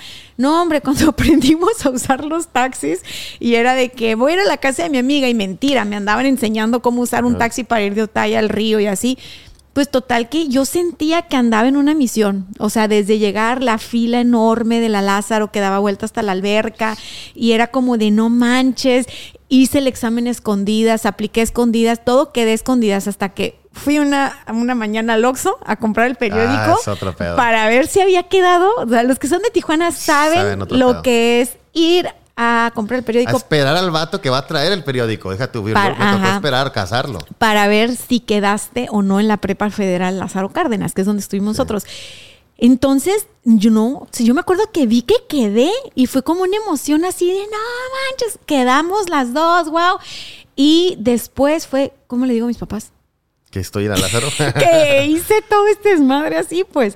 Entonces, no creas que estaban muy convencidos. Mi mamá todavía como que quiso presionar para que me metieran a un colegio donde iban a meter a otras amigas, al progreso, que es chiquito, que está como todo más, más como en Sonora. O sea, mi mamá asociaba que eso se parecía a lo que nos habían dado en Sonora. El, el colegio, el Cumbres, el, el Progreso. Pero yo ya no me veía ahí, o sea, yo ya me veía, pues era la prepa, o sea, yo me veía ya más, más dueña de mis decisiones. La y- rebeldía, todo y, lo que me, da. y me salí con la mía y entré a la Lázaro, ¿no? Entonces, ya después de ahí, yo creo que mi mamá no dormía al principio por todo lo que decían de la escuela, de que, uy, los marihuanos. Y, y sí, y- saludos a todos Sí, mis amigos marihuas. saludos a todos mis marihuas del 420. Este, pero pues bueno, ya los, en esa etapa ya los valores ya te los dieron. Sí, sí, o sea, a mí no- a a mí no me dio por querer probar nada, porque pues no. O sea, ahí en la Lázaro la cura fue bien sana, o sea, la onda era muy divertida, o sea, era rebelde. era tengo que pasar las materias para que mis papás no se den cuenta que soy bien pintera. Porque si repruebo, se van a dar cuenta. Sí, y, ya no, y, ya, y, te, sale- y te sacaban. Ahí me pasó eso. Te sacaron Sí, me sacaron en tercero por pintero. por pintero. Por pintero. Yo tenía mi estrategia, güey. O Sí, sea, yo la cagué, pero después ya me, me repuse. ya te repusiste. Y cuando entramos a la UABC, para mí siempre había sido, porque ah, platicábamos de que para ti la universidad privada del CETIS había sido como un anhelo, ¿no? Sí, sí, sí, se me hacía algo muy... Oía cosas muy perras del Cetis. Pues yo hago cosas muy perras de todo, pero te digo que vaga como yo sola. Entonces yo tenía muchas ganas de conocer el mundo, de conocer gente. A mí me gusta mucho la gente y era como entre más grande la escuela, más posibilidad de hacer amigos, de estar metida en proyectos. Inquieta siempre fui, pues apliqué la misma para ir a la UABC. Y, y órale, quedé y aquí quiero entrar. ¿Y qué quieres estudiar? Pues mercadotecnia. ¿Qué es eso? Mm, ¿Qué es eso y qué especialidad de medicina es? Sí. O sea, en mi caso querían que yo fuera médico. ¿A ti también te tenían como Me- una profesión o no? Me tenían más, más o menos. Más bien no les gustaba la que quería, como que no quería que fuera esa, pero sí andaban como entre abogado, porque mi papá siempre quiso como vétete al pedo político. Y yo decía, chinches políticos me caen re gordos. Y él le decía, no, pues sea abogado, porque por ahí es. Y yo no. Entonces, cuando le dije mercadotecnia, fui como, como así de, ¿qué? ¿Y eso Igualito, qué? es eso? ¿Vas a andar haciendo pinches carteles, neta? Y yo, y también no sabía explicarlo muy cabrón, para que te echen mentiras, Ay, ¿no? de perdida tu Este, papá supo que eran carteles. O sea, los míos era ¿qué? ¿Qué es eso? ¿Por qué? Así como todo lo que te hemos dado Sí, para, sí, que, para que escojas. salgas con eso. Cuando mi, mi hermana dijo que quería ser psicóloga, se, se la tragó mi papá. Ay, Que no. vas a tratar con locos y que, pues, el- o sea, para ellos, oír psicólogos en su rancho. Es igual a gente como dañada. gente mal. Entonces, te van a hacer algo, un cabrón te va a agarrar de repente y te va a ahorcar. Y, Ay, no. Pues en su pedo, pues, él- él- entonces era como que bien asustado mi papá porque iba a estudiar psicología mi hermana. Claro. Y, y fue rebelde, lo chingón que yo, yo le dije, no, ni madre, ¿sabes qué? Hay que defender este pedo. Ajá. Hay que defender. Y a mi hermana la otra- Armando la desbandada, Sí, ¿no? sí, en sí. junta con tus hermanos, de órale. hecho, sí fue así. Y mi hermana, la otra, quiso estudiar administración pública. Entonces, se le gustó. Ah, chingón, administración pública, huevos. Te puedes ir a la política, el gobierno. Y, o sea, con mi papá muy ese rollo le ha gustado, es muy político. Líder, líder social, es muy, muy así, lidercillo social y todo. Entonces, le gustaba ese movimiento. Y mi hermana y yo, la otra, éramos los rebeldes. Y terminamos metiéndonos donde quisimos, ¿no? Pero sí, sí se sacó de onda y se molestó. Y, Oye, ¿y tú por qué escogiste mercadotecnia? Híjole, eh, siempre digo, pues siempre emprendí. Desde los 14, yo ya tenía 13, 14, ya tenía una frutería, vendía tostilocos, partía cocos. Después tenía una, una instalaciones de estéreo de carros. A los 12 tenía una, una taller de bicicletas. Entonces tenía como, siempre supe ganarme el dinerito y siempre supe desde niño, un- cuando tenía la frutería, le dije a mi papá, vamos a surtirnos. Entonces nos fuimos por coco y un señor en un Mercedes-Benz se pone a un lado del tráiler y yo me bajo a comprar porque mi papá me mandaba que yo hiciera todo. No me, no- él no me ayudaba. Para que yo aprendiera, era, me estaba enseñando a que surtiera mi propia frutería que yo le pedí, porque a mí me gustaba mucho la fruta, me gusta. Entonces yo quería comer fruta gratis, era mi, ese era mi único pedo, ¿no? Allá. Entonces cuando veo al vato en un Mercedes que se baja bien garreado, entonces le dice al del coco, dale dos más al morro, no sé qué. Y que veo que me da los cocos, me los avientan y los cachaba yo abajo Ajá. y los ponía en la cajuela. Y ya me subo y le digo a mi papá, oye papá, ¿ese vato qué pedo? ¿Qué es? No, es comerciante, me dijo. Le digo, ¿por qué? ¿Qué, qué es para que traiga ese carro? Le dije. Traía un Mercedes acá bien perro, ¿no? Acá, digo, los- todos los Mercedes, la mayoría están bien chingones, ¿no? Y dice, ah, es un comerciante. Y yo me quedé y dije, ah, pues yo quiero ser comerciante, le dije. Que significaba empresario, ¿no? O sea, sí. ah, pues yo quiero ser em- comerciante. Cuando me doy cuenta que la mercadotecnia era como para desarrollar negocios, productos Sí. y echarlo y venderlos, dije, ah, como yo quiero ser empresario y, y comerciante, pues voy a agarrar algo que me ayude a eso, porque yo, de hecho, yo nunca quise dedicarme a la agencia, a tener una agencia. Dije, la agencia siempre va a ser mi satélite, Ajá. pero yo no me voy a dedicar a la agencia, de eso no voy a comer. Y la verdad, pues es que como agencia sí te da buena vida, pero lo que me empezó a dar fueron como todos los... Todos los derivados. Los, derivados. ¿Por qué? Porque la mercadotecnia, tú sabes que es muy cara la mercadotecnia por una empresa. Es- representa entre la- el gasto publicitario y la asesoría y el equipo, es un 30%, me atrevo a decir que se come de la empresa esa área, ¿no? Y si no es que más, depende de qué tipo de rubro sea. Y entonces fue cuando ya dije, órale. Y así fue como yo quise estudiar mercadotecnia. No sabía qué era. Nomás, nunca, de hecho, en la, en la prepa ya es que nos daban en... en- Sí. en- no, la profe nunca fue. Ah. Ah. Lo único que fueron fue desarrollen un producto al último de, de bomberazo. Uy, a mí me encantaban Pero en ese procesito que nos dieron, Ajá. entendí que era cómo desarrollar un producto y dije, a huevo, es para hacer negocios. Ah, entonces voy a estudiar merca. Y fue así. O sea, porque yo sabía todo el tiempo que yo quería ser comerciante, que significaba empresario. Ajá. Porque vi un vato, saludos a ese vato que no sé quién es, que a lo mejor ahorita debe ser pinche magnate, ¿no? Acá. este traía un joven bien vestido con un, con un Mercedes y me regaló dos cocos de más porque pues dijo, a este morro pues le anda echando ganas. Sí. Y cuando lo vi dije, a huevo, yo quiero verme así. Que realmente ya no me quiero ver así, pero en ese momento ese estereotipo estaba chido porque no era muy común ver un Mercedes en el 2000 y menos, muy, y menos común yo venir a la zona Río, que fue eso en el Mercado Hidalgo Ah, a surtir. a, a surtirme, ¿sí me explico? Ajá. Entonces fue como, como que yo ver este mundo dije, güey, un chingo de Viste, tiene futuro. movimiento, güey. Ajá. Es camiones, Mercedes, tráfico, gente comprando. Dije, huevo. Aquí yo, hay. yo no miraba eso y eso me cambió la vida. Ver ese movimiento me cambió la vida. Yo pensaba que estaba metido en mi, jugando fútbol y, y mis calles bien vago. Yo era muy vago, muy, muy vago. O sea, demasiado callejero. Me puse todo prieto, quemado, este, de tanto estar en la calle, neta, era demasiado callejero. Entonces, Nunca tuviste como este, cuando llegue aquí a este punto, ya la hice, ya la logré, ya la rompí. O sea, ya en la etapa adulta, porque de niños, pues estamos jugando todo el tiempo. O sea, yo también ponía mis negocios y vendía mis dulces y lo que fuera, ¿no? Pero como que era divertido, o sea, para mí era divertido. Después entramos a la carrera y yo iba trabajando en como en todos estos negocios. Por ejemplo, tra- yo trabajé en un de volada, me sé la historia de que a ti no te dejaron trabajar en un de volada. Yo trabajé en un de volada porque yo quería saber cómo era el rollo de un café por dentro, cómo manejas un café, porque yo pensaba, a mí me gusta mucho el café, cuando yo me gradué de la universidad voy a poner un café. Trabajé en antros porque yo pensaba, me gusta mucho el antro, cuando yo me gradué voy a poner un antro. Todo lo que me gustaba, yo me metí a trabajar para ver cómo era y ya si lo conocía tal cual, decía, lo, lo voy a hacer o no lo voy a hacer, ¿no? En mi caso, como siempre, yo no tenía permiso de trabajar. O sea, yo a mí, a mí siempre me castigaban por las razones equivocadas, güey. O sea, así de que no, mis papás deprimidos, bueno, mi mamá es que está mal que trabaje, que la madre iban y me recogían. Dice, hace poquito me confesó mi mamá, nos sentíamos tan mal de que trabajaras. Bueno, yo le decía a tu papá, es que no está bien que trabaje, ve la, la edad que tiene y tal. Y yo me sentía rifadísima adentro del de Claro. volada, así que ta, ta, ta, ta, ta, ta, todos mis amigos iban. Está, sí, Me- sí, claro. Uy, como me llevaban regalitos, hasta pollitos me regalaban porque me gustaban los pollitos.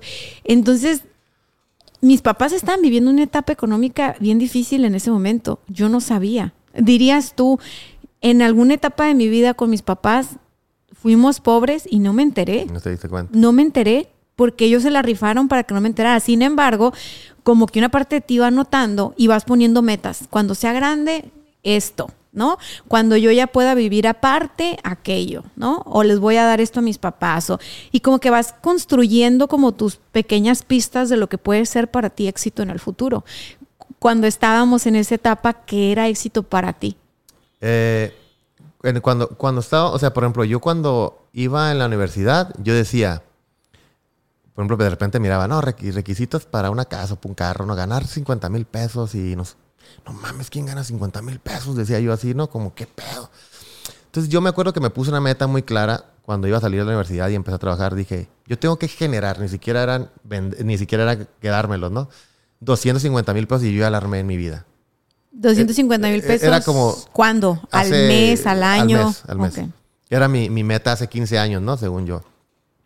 No, cuando yo genero 150 mil pesos, ya, no mames, ya, no, no tiene. O sea, hace 15 años tú querías generar 250 Al mil pesos al mes. Ajá. ¡Wow! ¡Qué ambicioso! Sí, sí, no, yo no tenía como- idea, güey. Era como generarlos, no que me los quedaba, no ganarlos como utilidad.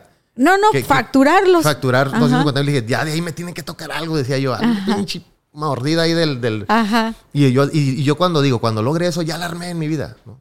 Pues ya, afortunadamente pasó eso hace 10 Ajá. años, ¿no? Este, pero cada vez le va subiendo. Esa era mi meta. O sea, principal era mi meta como, como en monetaria. La otra anterior, que también la cumplí afortunadamente, un día me tocó ir a poner una lona a mano. Yo siempre lo ponía con una sonrisota porque yo sabía dónde iba. Ajá. Es bien importante esto. La gente cree que sufre y, y dice, "Ah, es que el proceso y que... cabrón, si no sabes dónde vas, a huevo que vas a sufrir. Ajá. Pero si tú sabes que avanzaste dos centímetros para llegar a la meta, no tienes pedo porque fueron dos centímetros. Exacto. Entonces, yo estaba en la Cacho, en la, así en la colonia Cacho, hace puta, 10 años, 12, cu- y estaba poniendo una lona así en- con el bastidor, con, con, porque yo hacía de todo, diseñaba, imprimía la lona y, y- la y la iba instalaba. ¿no? Entonces me valía madre, era una, que en aquel tiempo no eran Tripsty, eran otro, le estaba haciendo el bastidor y la lona, yo ni qué pedo iba a saber poner un bastidor, cabrón, pero ahí andaba. Pasa un vato, muy hipster de aquel tiempo, Ajá. en una baica bien perra, Ajá. de las que a mí me gusta, ¿te que arreglaba bicicletas? Ya lo hacía. Sí. Y un perro siguiéndolo, bien bonito, muy hipsterón el vato, se mete un depa. Me hizo clic, dije. Ay, No dijiste mames, qué güey. chingón. Yo quiero vivir así, Ajá. de soltero, ahorita que azul. Así quiero vivir, dije, no mames, quiero vivir en la cacho. Y me puse la meta en la cacho, con un perro chingón y mis bicicletas. Así, así fue mi. Ajá. Me lo dibujé en la cabeza. Ajá. Fue mi meta, así, obsesionado. Y entonces, esos pequeños micromomentos son los que me dije, quiero eso. Y no pensando, "Oh", ni estaba diciendo, quiero ser rico y quiero, no. Quiero ese como lifestyle, cafecito, Sí. el vato, Sí, creo que ahí, ahí están los cafecitos en La aquel tiempo. experiencia. Dije, güey, eso está bien perro. En las 3 de la tarde yo estoy aquí arriba de un pinche andamio queriendo poner una lona. Güey, quiero eso. ¿Sabes cómo? Pero buen pedo. O sea, no fue como pinche vato. O yo decir, No, no, no. estoy. Yo como, Te inspiró. le voy a meter más huevos a este pedo para yo estar así. Y así Ah. fue. Entonces, ¿te acuerdas que tenía mis bicicletas? Mis Sí. pinches perros son pedigrí, no sé qué. Sí. Ya este, grandotes, ya están viejitos, grandotes, eh, hermosos, pastores australianos, lo que tú quieras. Y en la cacho, eso es como, wow. Dije, y no fue, y no me bastó. Dije, pues voy a poner el café de la cacho. Ah. ¿Sabes? Entonces le va subiendo. No, y no solo voy a, te- no solo voy a tener un café, no solo voy a ir a comprar el café, voy a poner un café que sea mío. Ajá. Entonces, y le va subiendo. Entonces la meta se te hace tan fácil, cabrón, pero te lo juro, obviamente no voy a decir, voy a... Y tampoco tuviera pedo si me gustara, pero dijeras, voy a hacer un edificio. Pues claro que lo puedes hacer, vas con el inversionista adecuado, vas con el, con el, armas un equipo y lo puedes hacer. Obviamente no me gusta, no me interesa ese, ese pedo. Mejor hago una telefonía que sí me llama la atención, ¿no? Entonces, siento esa parte, que esas, esas metas, esa pregunta me gusta mucho porque, cabrón, si tú, si tú no sabes dónde vas, te vas a perder, te vas a ir de hocico, no vas a sumar. Yo estuve en el otro lado, correteándome la migra, y me dormí en un carro, porque hubo una redada, y me dormí en un carro de, en un parking, en lo que se calmaba el pedo, y me estaba riendo, y mi hermano a un lado, ¿qué te ríes, pendejo? Pues si, güey, pues está es bien que está muy perro cagado, esto, güey. O sea, está muy cagado Sí. que cuáles son las Sí, posibilidades. güey, está bien perro eso. Tenía 20 años y me iba con la visa, pero estábamos trabajando y, y me quedé en el carro y nos quedamos a dormir ahí. Y, y yo me estaba risa y risa. Y el vato, ¿de qué te ríes? pe-?" Me dijo, ¿por qué chingados se está riendo, güey? Digo, güey, está bien perro que te correte la migra. Le digo, está bien chingón este pedo. Pero ¿por qué va a estar bien chingón, Pues cabrón? por la anécdota, Y yo güey. decía, güey, es que este lo voy a contar cuando la, cuando la arme, güey. Ajá. Cuando, cuando llegue donde quiero lo voy a contar y me da un chingo de gusto tener esto en mi bagaje porque yo sabía dónde iba, entonces me daba risa. Pero ¿qué hubiera pasado si yo no supiera dónde iba? Me hubiera sentido a lo mejor como mi hermano en ese momento, ¿no? Pero la diferencia era, güey, tengo una anécdota bien perra cuando yo estoy dando una conferencia, no mames, ya tengo la conferencia, que no sabía cuál era, no sabía dónde era, pero yo en mi cabeza ya había una conferencia donde yo estaba viviendo un momento donde decía que iba la migra, me iba que me estaba correteando y que yo andaba taloneando y que estaba Ajá. risa y risa. Entonces, como sabía dónde iba y sabía que iba a dar una conferencia, Ajá. que terminando un TED Talk, que es como de las cosas más perras que, que también me ha pasado, este, sabes, te visualizas y dices, güey, sé dónde es, entonces que te corte la migra es dar tres pasos hacia donde quieres, ¿no? Entonces, porque si me hubiera amargado, me regreso, me hubiera agüitado, me regreso, pero para mí fue divertido y me puse más trucha. Decidiste que fuera Sí, divertido. sí, pero- Le diste un sentido. Creo que es, obviamente, supervivencia, pero creo que era el saber a dónde iba. Porque me emocionaban esas cosas, pues, como que me pasaran cosas así cagadas, era como, güey, qué perro, lo voy a poder contar, güey. O sea, Sí, sí, era por la anécdota ajá. 100%. Y la anécdota, ¿dónde la quieres contar? Cuando estés arriba, si la cuentas abajo está bien culero, pero si ya vas donde... en- A mí me la contaste abajo, todavía no tenías nada de eso. Estabas en Chipal y me acuerdo que yo me dije, ay, Tonín, ¿qué te andas metiendo? Que fue cuando te conté todo lo de mi abuela Ah, y sí, nos, pus- nos pusimos al corriente esa, esa primera vez. Pero tienes toda la razón. O sea, al final del día, no tienes control sobre lo que te pasa, pero sí puedes decidir cómo vas a vivir eso. Unos tenemos la risa como mecanismo de defensa y sí te ayuda a aligerar el estrés. Yo me identifico con eso, me río mucho, y aparte soy de risa fácil, pero si me preguntas, o sea, que no es que niegue las emociones negativas, o es más, no las pongo como negativas, ¿no? Como el coraje y la tristeza y todo eso. Pero si me preguntas, en un momento de supervivencia, reírte la química de tu cuerpo está al tiro. si en ese momento tú lloras, te das para abajo, la energía se va para abajo.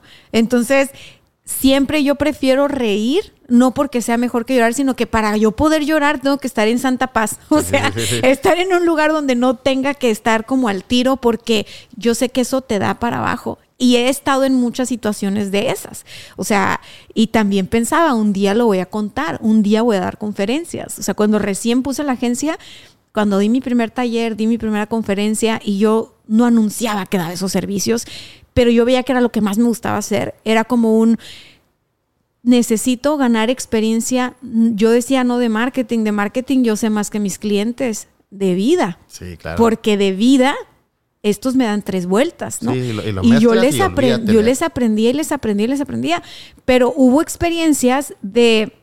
Hay un cuate, ya lo conté en un episodio, pero se perdió el video de ese episodio, creo que subió el puro audio. Entonces, a mí se me olvida a veces subir los episodios y decirles, óiganlo. Estaba empezando la agencia, no tenía la aprobación de mis papás para poner un negocio. Bueno, de mi papá sí, la neta. O sea, mi papá sí fue, sí fue, sí fue agarrando la onda. Eh, con cómo soy o quién soy o me empezó a conocer, ¿no?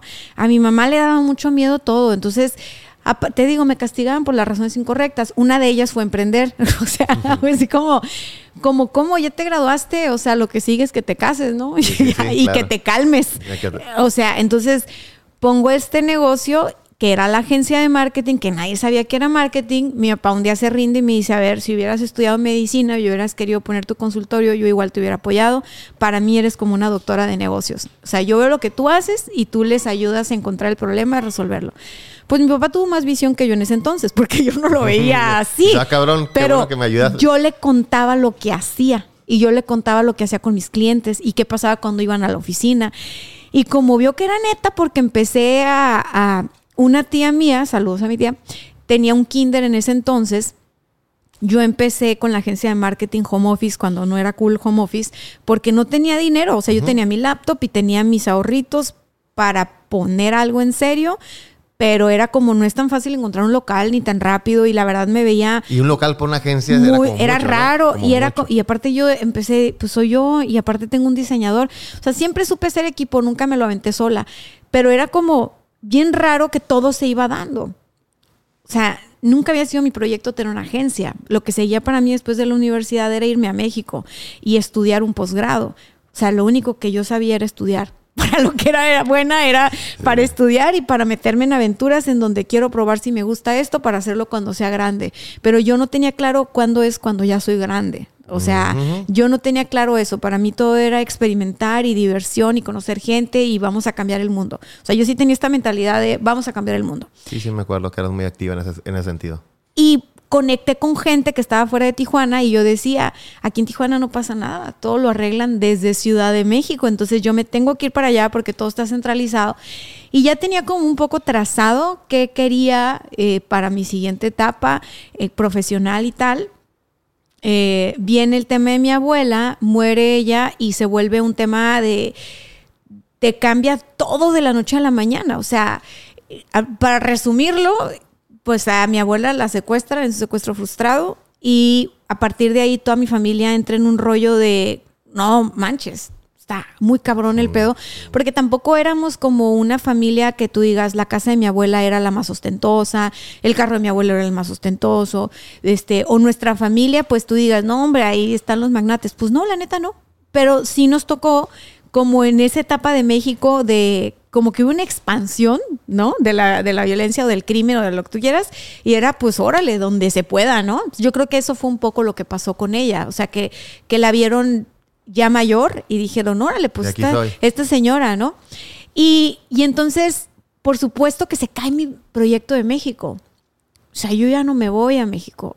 me quedo en Tijuana un poco, este, porque mi papá busca cómo entretenerme. O sea, él vio que lo que a mí me gustaba era trabajar y los proyectos y los negocios y que yo andaba haciendo por irme y ha de haber dicho, esta si se va, ya no la vamos a regresar. A como es, se va a ir a meter allá a todo como, como, como corre el agua en México y no la vamos a regresar. Y yo creo que pensó bien, si hubiera pasado eso. Entonces me da mi primer necesito ayuda. O sea, los papás saben cómo. necesito ayuda porque voy a poner un negocio, pero pues yo no tengo tiempo y qué es esto y qué es lo otro. Pues a mí me dio de cuenta una caja de legos para armar. O sea, me fui recio con el negocio. O sea, era una purificadora de agua.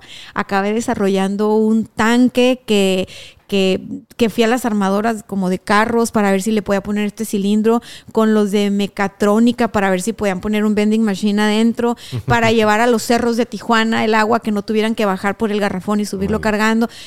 Todo un rollo que a mí me fascinó esta cosa y era como, esto puedo hacer con los negocios. Pues se das de cuenta que era mi cajita de legos se corrió la voz que estaba llevando ese proyecto y me llegó otro cliente, y me llegó otro cliente, y me llegó otro cliente.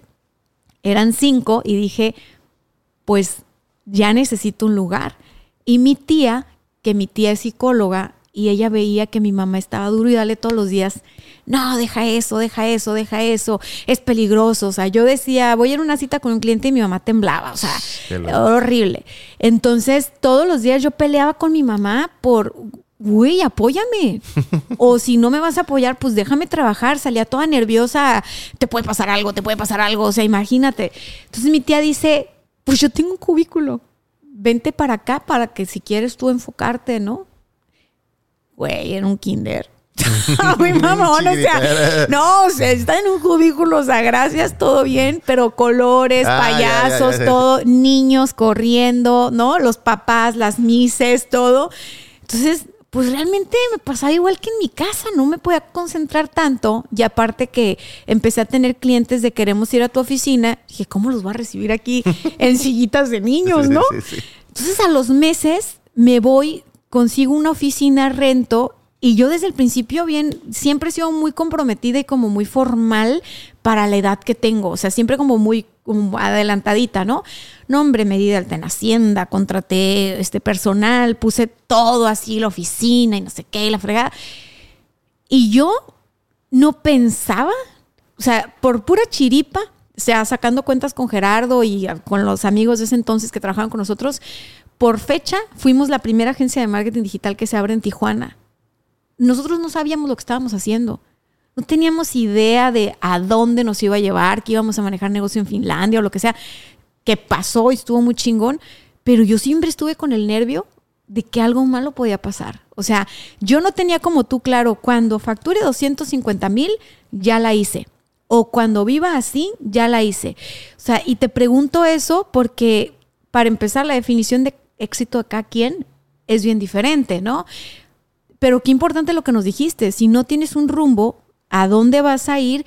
Pues claro que te la vas a pasar mal. Vato, yo me la pasé re mal. Los primeros años de mi negocio, todo el mundo siempre, no sé, yo tengo esta imagen a lo mejor de sangrona o de güera o algo. Todo el mundo pensaba que yo la estaba rompiendo. O sea, y, llegaba mi cumpleaños y ya ves que te felicitaban en Facebook, que sigan los éxitos. Y yo decía, ¿cuáles, güey? No, no, o sea, más bien yo ni siquiera tenía a dónde quiero llegar. O sea, yo simplemente era, hoy estoy viva, hoy estoy aquí y quiero hacer lo que quiero hacer porque la vida no la tenemos comprada. O sea, yo estaba en un rollo entre depresión y, con una mamá diciéndome, es, muy peligroso, es muy peligroso. Entonces yo salía así como que a la calle, ¿no? Como de que no, es Tijuana 2009. Y, yo soy una cosita, de, soy más alta que Shakira. Shakira, saludos por unos... No, o sea, realmente me veía todavía más niña de lo que era. Sí, sí, me acuerdo, era una cosita así. Ajá, o sea, entonces tú dices, Güey, claro que necesitas tener un a dónde quieres llegar. No importa la edad que tengas. Hay una frase bien, bien perra que ni siquiera sé quién es, nomás lo ahí por ahí me la, me la, tatué en la cabeza, que era cuando un hombre o la mujer sabe dónde va, el mundo es hacia un lado para que pase. ¡Ay, qué bonito! me encantó eso como ¡Qué bonito! Entonces, y cuando yo, yo empecé a, digo, a saber a dónde iba o, plantearme a dónde iba, encuentro las respuestas en todos lados. Es como cuando compras un carro. Creo que tiene, un nombre y se me olvidó, lo iba a soltar. Tiene un nombre ese, ese pensamiento que cuando tú compras un carro, lo ves en todos lados. Ah, no, sí. Es que, bueno, el, el sistema activo reticular, ajá. Digo, hace de- que- de- era un término que no me acuerdo la verdad, eh, pero lo, lo llegué a ver. Es, es lo mismo. Entonces, si tú dices, güey, pues yo quiero poner, no sé, un café.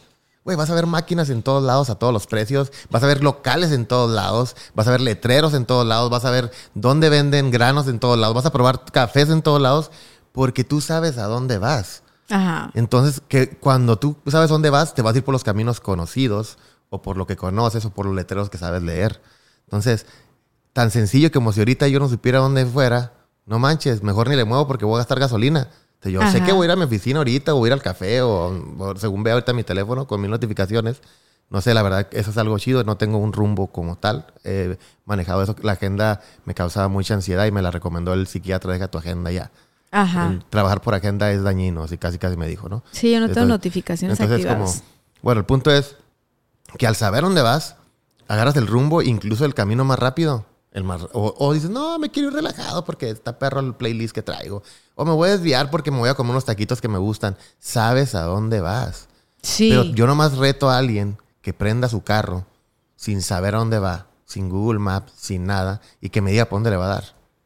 A mí en ese momento lo que me salvó fue la curiosidad, porque fue como, me lo planteé, estaba muy joven, tengo veintitantos años estudiando, me gradué, ¿qué tal que me muero y no sé lo que es hacer marketing? O sea, ya por fin por mi cuenta, no dentro de ninguna empresa haciendo sí, servicios. claro, Y, ¿sabes? Al final, o sea, no sé, yo tengo años, éxito dentro hacia afuera empezó seguro en 2019, 18, 17, no sé, no sé cuándo empecé a grabar podcast, pero tengo muchos años diciendo a la gente ve a terapia. Ve terapia, ve terapia. De hecho, que alguien que, me escucha me, di- me mandó el otro día un mensaje, un chavo que escucha el podcast y me dice, tú vuelves a decir que vaya a terapia y te juro que ahora sí voy a ir a terapia, porque en los últimos episodios he escuchado y le digo, no, vato, te faltan muchos, tengo más de 100 y entonces Sí, digo, si yo hubiera sabido que la terapia era un recurso en aquellos años, yo lo hubiera tomado.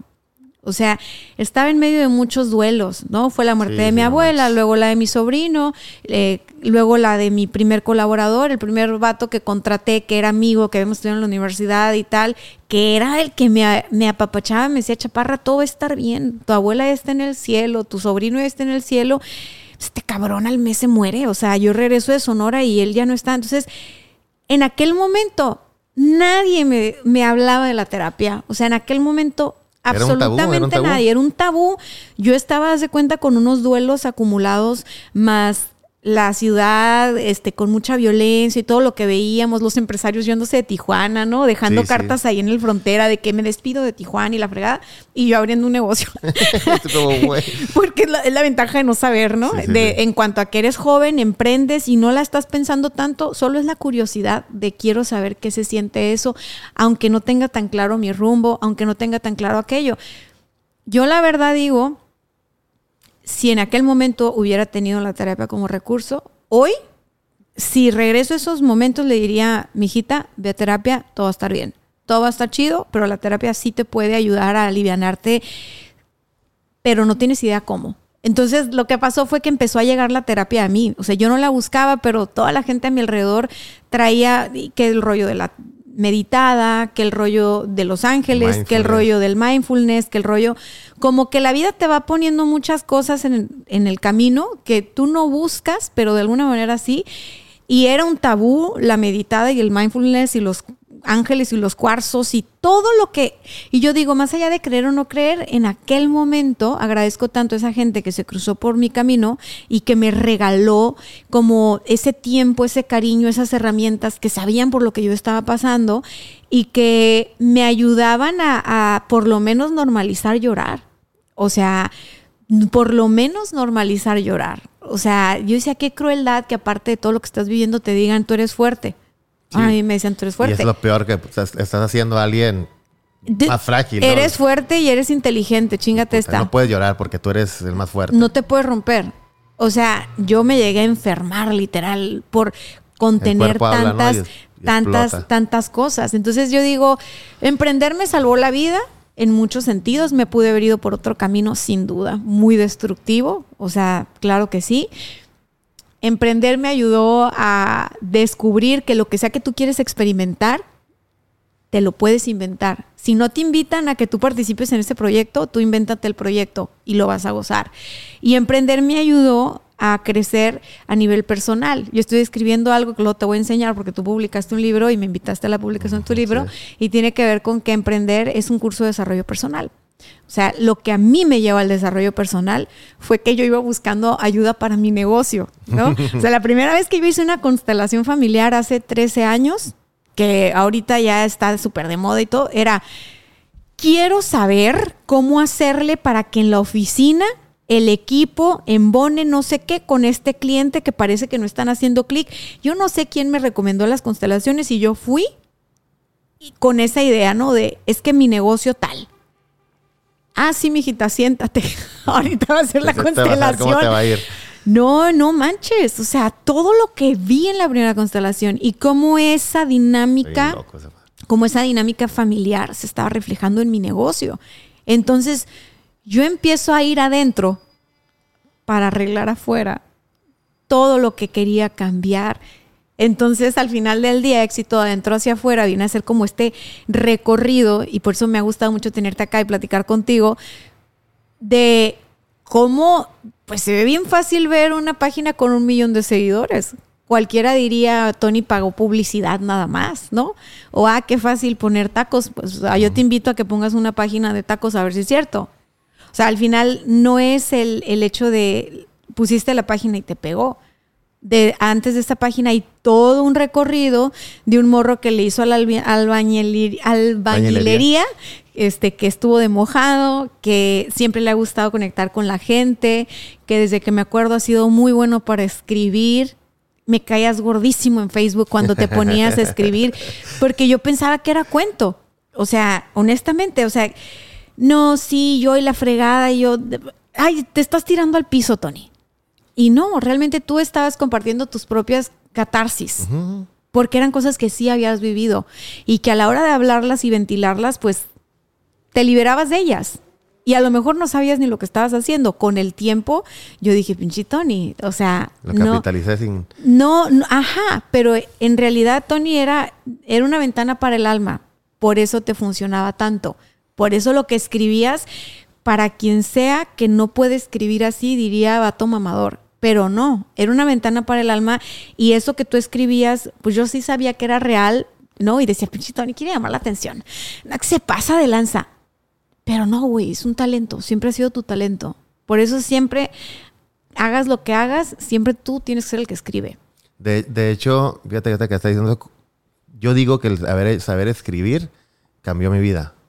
O sea, que saber escribir me sacó de la pobreza, en pocas palabras, ¿no? Si lo quieres decir así. Y no me refiero más a la pobreza del dinero, de todo, ¿no? De todas esas carencias, porque no te abre puertas muchísimas cosas que no estamos viendo, educación, este, cultura, lo que tú quieras, ¿no? Eh, eh, este, en este caso, eh, porque para todo eso se necesita dinero, para la terapia se necesita dinero, para estar bien se necesita dinero.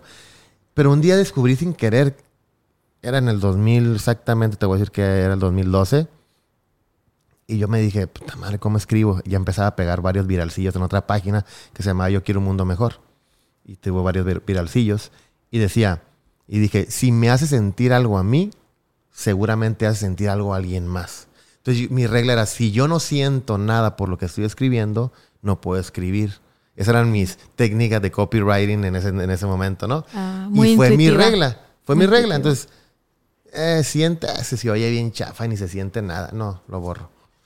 Entonces, en Tijuana Makes Me Hungry, era mis publicaciones, ya, es más, llegué a cobrar por hacer publicaciones, reviews, antes de hacer Yo Mo Tijuana, de que mis, mis publicaciones eran un hitazo en Tijuana Makes Me Hungry. Hasta que me bloquearon. Yo creo que se han de haber enterado que hacía negocio, no sé qué chingados, porque me bloquearon. Pero era por eso, o sea. Y, ahí fue donde entendí, ta, ta, ta, em, me gustaba escribir poemas, saqué mi libro, etcétera, etcétera. Y fue esa parte, ¿no? De escribir, que sí está escaso, ¿eh? Sí está escaso porque conectar está muy, muy cabrón. Pero al final, lo único que tienes que hacer es, güey, sé tú, dilo, que no te dé pena, güey. Que no te dé pena subir una, tu cara porque tuviste acné, cabrón. Güey, es tu historia, es tu cicatriz, es tu, es tu vida. O sea, nunca me preocuparon esas cosas. Y sé que todo esto va detrás de también chingo de terapia. He ido, si yo sin terapia no fuera nada, cabrón, de lo que soy ahorita. Pero cabrón, esa cicatriz o, o ese, o esa mancha, ese problema, es tu historia, güey, te construyó siéntete orgulloso de eso. No tendrías por qué esconderte de nadie. Es tuyo. Entonces, significa lo que eres hoy. Agradecelo. Y no hay mejor manera de sentirse feliz que agradecer. Muy mamón, te lo digo. Imagínate, eh, cuando preguntas qué es la felicidad, qué es el éxito, digo, güey, ¿qué te que te diga qué es el éxito? Para mí, para mí es levantarme a las 11, a las 10, porque me quedé jugando con la niña.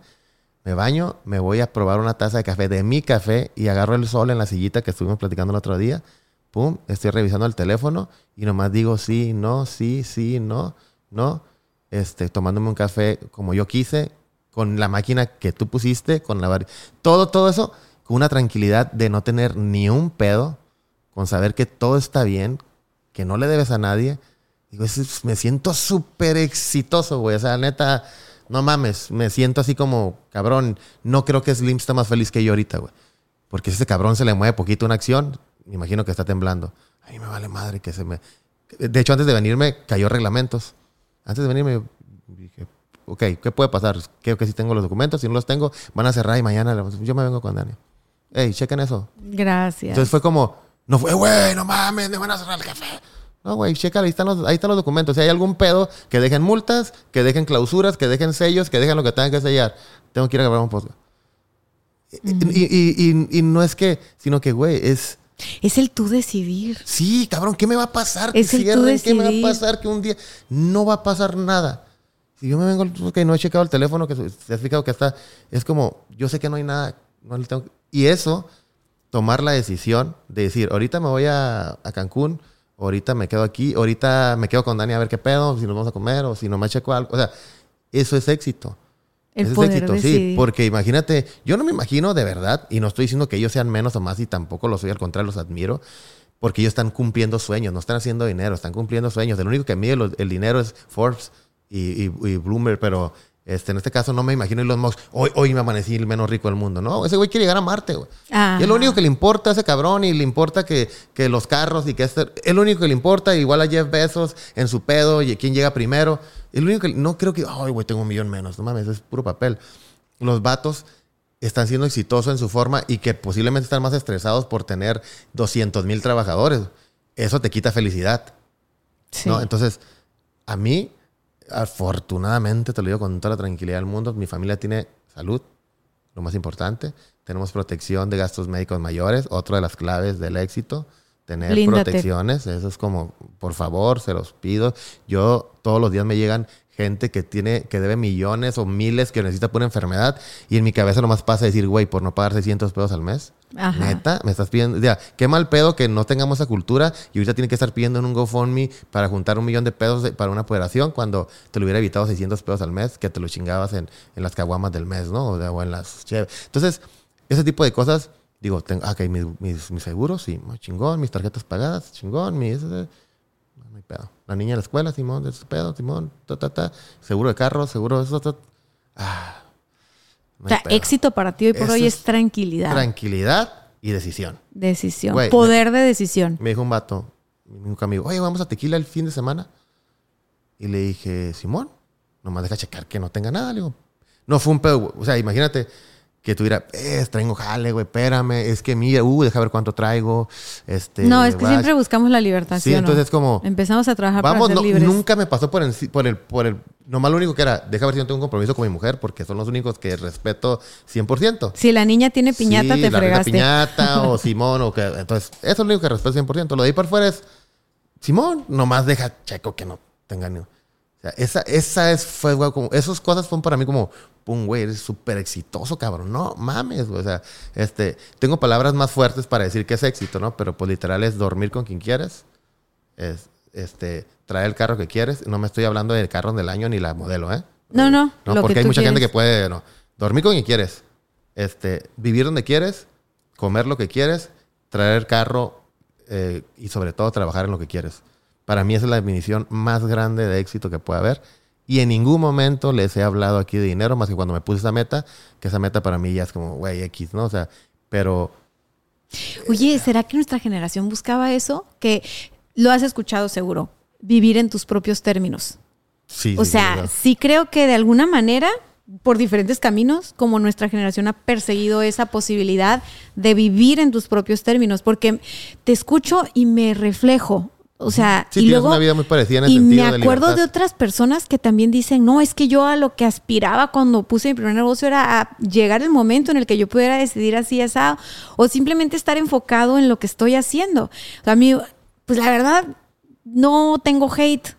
Sí he tenido, poquito, que digo, también le da sazón a la vida Huevo. Sí, sí, sí. pero bien raro, porque la única vez que alguien me ha escrito así tal cual fue, yo di una conferencia en la Semana Nacional del Emprendedor. Uy, ese evento era algo soñado para mí años atrás y yo la verdad que en Facebook, no sé, tendría 8 mil seguidores. No, o sea, no, nunca le quise meter al número y a la fecha yo soy bien descuidada con mis redes, lo confieso. Pero, pues yo hago cosas. El problema es que no las platico todas. Fui a dar una conferencia, me cambió la vida dar esa conferencia porque pude ver el poder de las redes, no importa del tamaño que sea. Hubo gente que había ido a ver la conferencia que venía de otras ciudades que no eran de Ciudad de México, que yo soy de San Luis Potosí, que yo soy de tal, tal, tal. Cuando yo vi la fila que había para entrar a mi conferencia, no me la creía. No qué perro. Eran 400 personas. No me la creía. Me formé en la fila. Aparte, soy bien payasa y me encanta jugar con la gente.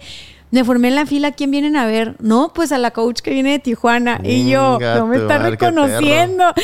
Y yo, ah, ok, ok. Y me formaba más adelante. Oiga, me da chancita de meterme. Yo también vengo a ver a la coach. Te lo juro, güey. Cómo hice bromas ese día, cómo me divertí.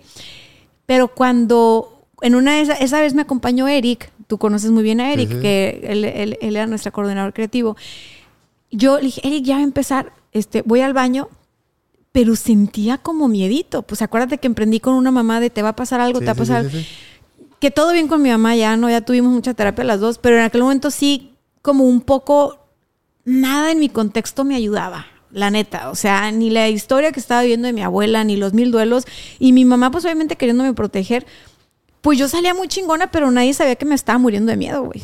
O sea, nadie. Entonces yo, de que voy al baño, no sé qué, ¿sabes qué? Hay unos señores ahí, están, están muy curiosos. No, no, a ver, te acompaño. Vamos. Y me empiezan a seguir. Entonces, pues nunca me había pasado. Y me dice el Eric, a ver, tienes que acordarte que aquí tú no eres Dania.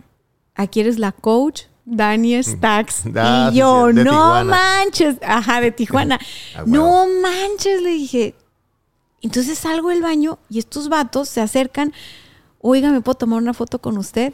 Güey, yo temblaba. Yo, claro que sí. Y por dentro pensaba, no sé qué cara estoy haciendo. O sea, no sé qué cara estoy haciendo. En aquel momento, para no tener clara una definición de éxito, yo me sentía muy exitosa. Muy, muy, muy exitosa porque decía, wow, vinieron a verme, ¿no? Doy la conferencia, que güey, era una conferencia de marketing. O sea, Mm, sí, ¿sabes? sí. O sea, técnica, los tenía botados de la risa. Yo me sentía la más exitosa en ese momento. O sea, lograr que con el marketing digital se rieran tantas personas era mi mejor feedback. O sea, yo estaba feliz. O sea, la, la conferencia duró un resto. Salimos y, de, y pon tú que de toda esa gente se quedó un grupito de todavía 60 personas. El Eric las contó, me tomó video con ellos, me senté en una banca uno por uno a escuchar sus historias, sus negocios, su sus hijos. Güey, yo me sentía la más exitosa. O sea, no tienes idea. Y yo nací para esto. Ya me vi. Chingón, no. Regreso a Tijuana. Claro que salí muerta de la conferencia ese día porque pues aparte hice mi after party afuera y, y todavía yo llevaba cosas para regalar porque mis clientes de acá, los de los trampolines que tenían presencia allá en México, todo, sabían que yo iba a andar dando conferencia y me mandó una caja de regalo para que yo le regalara cosas al público. Pero no me dio tiempo de regalarlo ahí, entonces al final afuera y yo, hey, a ver, pónganse en fila, ¿quién quiere? Y me subo a una banca, pues porque petit, y empiezo yo a regalar acá pases y todo el rollo. No, yo me fui feliz, agotadísima porque no había ni comido ni nada, pero fue como, ah, ok, no. ¿A dónde nos vamos a cenar, Eric? No, pues que al perro, a las pizzas del perro. No. Simón. Hablo con Gerardo, ¿cómo te fue? Yo no manches, es que tenías que estar aquí, que la madre. En ese momento él todavía trabajaba como en un lugar, eh, en una empresa normal. Y entonces para mí se volvió en una obsesión, así como tú cuando viste al hipster en su bicicleta con su perro, en una obsesión que él también tuviera la libertad de andar como yo andaba y que él estuviera conmigo en esos eventos. O sea, con la primera persona que yo quería compartir eso era con él. Era Así como, hablaste así de- no, es que yo, es que los hubieras visto, es que vas a ver el video, es que no sé qué, es que se reían un montón, te lo juro que es comedia involuntaria, porque yo no, no. O sea, y, y muy chingón el review, nos sirvió mucho tu conferencia, fui una segunda vez, o sea, me invitaron dos veces a la Semana Nacional. ¿Sabes qué fue lo más chistoso? Después de todos los comentarios positivos y tal, regreso a Tijuana y recibo un inbox de mi primer y único hater a la vida. Pues sí estuve en tu conferencia, estuvo muy chingona, la verdad, pero estás muy gorda. Güey, o sea, ¿te No cae? mames, Era una morra. güey. Yo dije, pues quién sabe si es verdad o mentira, pero espérate. Le contesté, pero sí estuvo chingona la conferencia. Pero sí estuvo, ¿no, güey? No mames. Porque mi, o sea, mi, co- o sea, es, es como que te digan que cantas bien bonito y que te gustó la canción.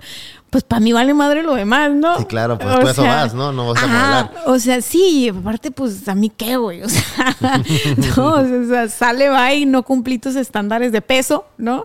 Este, y, y fue como bien random. Yo, lo que más me preocupaba era hacer un buen papel en el escenario. O sea, yo dije, yo me puedo dedicar de, en esto para siempre. Esto va a ser lo mío. Empecé a pensar cómo voy a transformar el modelo del ne- negocio de la agencia. En pocas palabras, cómo voy a cerrar la agencia, cómo la voy a volver en ta, ta, ta, ta, ta. Y me obsesioné con eso. Y entonces logro, triunfó el mal, logro que el Jera se venga para este lado y que entonces nos asociemos y que entonces nos dediquemos a todo este rollo de la capacitación. Se construyó con años, pero a lo que voy es, ya en la tarde, ya después de la adrenalina del día, de, ah, chingue su madre, dijo que estuvo buena la conferencia, yo con eso tengo. Sí llegué con Gerardo y le dije, oye, ¿te cae que estoy tan gorda? A huevo, pues es que. O sea, claro, somos, hace- somos Sí, sensibles. Sí, somos personas. Aunque tú digas, me vale madre que me digan cacarizo, me vale madre que no sé qué, o yo que le diga a la gente, o a lo mejor se los he dicho en muchos episodios, ¿sabes qué? Te tiene que valer y no te tomes tan en serio lo que te digan y que se te resbale. He estado ahí, somos personas, güey. O sea, me sirvió. Tiene que ver con la etapa que estés, ¿eh? O sea, yo entiendo, ahorita yo creo que si te dicen algo es como, "Güey, o sea, esas cosas no te va a doler ni te vas a sentir igual como te la digan hoy a como te la dijeron en ese no momento. sé, vuélvanme a decir. a ver, a un inbox. No, no, definitivamente creo porque obviamente en su momento, la- digo, yo fui muy, muy peleonero, muy callejero, nunca sufrí bullying porque este, era peleonero así. Ajá. De que dicen, ah, este güey le hago bullying, me va a pegar una putiza, ¿no? Me gustaba mucho el- el- el ser vago. Pero ya, pero nunca sufrí, nunca supe que era eso. Ahora de grande, ahora que tengo las herramientas Ajá. y todo, para mí es como, esto soy, güey. O sea, no, no tenía por qué estar ni, ni más flaco, ni más gordo, sin la cara bonita, lisa, nariz respingada. No, güey, este vato es el que me llevó a donde estoy con estos defectos. No, en aquel momento me hizo mierda, porque Sí, sí, sí, mi claro, y- preocupación y te era, entiendo. mi preocupación era, la conferencia está buena, ¿sí? Ya después cuando le digo a él, oye, ¿te cae que estoy gorda? ¿No? Y, y entonces él me empieza a decir, claro que no, ya sabes, Gerardo, como el Sí. autoestima, como, Sí, sí. ayuda- y yo, pero es que ¿por qué me lo mandó en un inbox y así como privado y así como, o sea, ¿cuál fue su intención? Y entonces me dice él, no, pues es que es alguien que te quiere, o sea, que no le está gustando que te está yendo bien.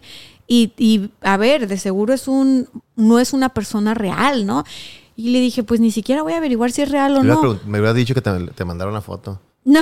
A ver cómo estaba ella. Me quedé pensando yo, bueno, para esa mujer, pues si era real o no la- el perfil, pues no entré en su estándar de, ¿no?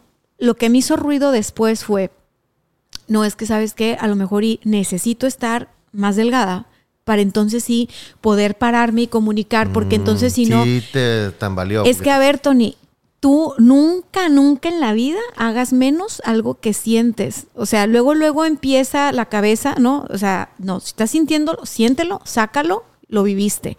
Yo que hice, platiqué con él, él, claro que no eres la mujer más hermosa del mundo, que no sé qué.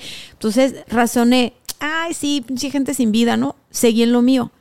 pero eso que yo había sentido sí hizo algo de, de, de, de sí me rasguñó poquito. Claro, claro. Porque entonces yo empecé a pensar, no, es que tengo que estar más delgada para poder dar conferencias, porque si no me van a estar viendo a mí, no van a ver mi mensaje, o me voy a vestir de cierta Pero ¿por qué forma. hiciste caso a una sola persona de 400 que- Eso que- es que el punto. Eso es el punto.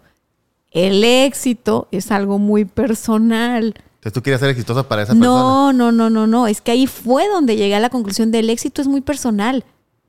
El éxito es personal. Yo ya me sentía la más exitosa y no me conocía a nadie. O sea, nada más por ese solo evento. Yo ya me sentía la más exitosa.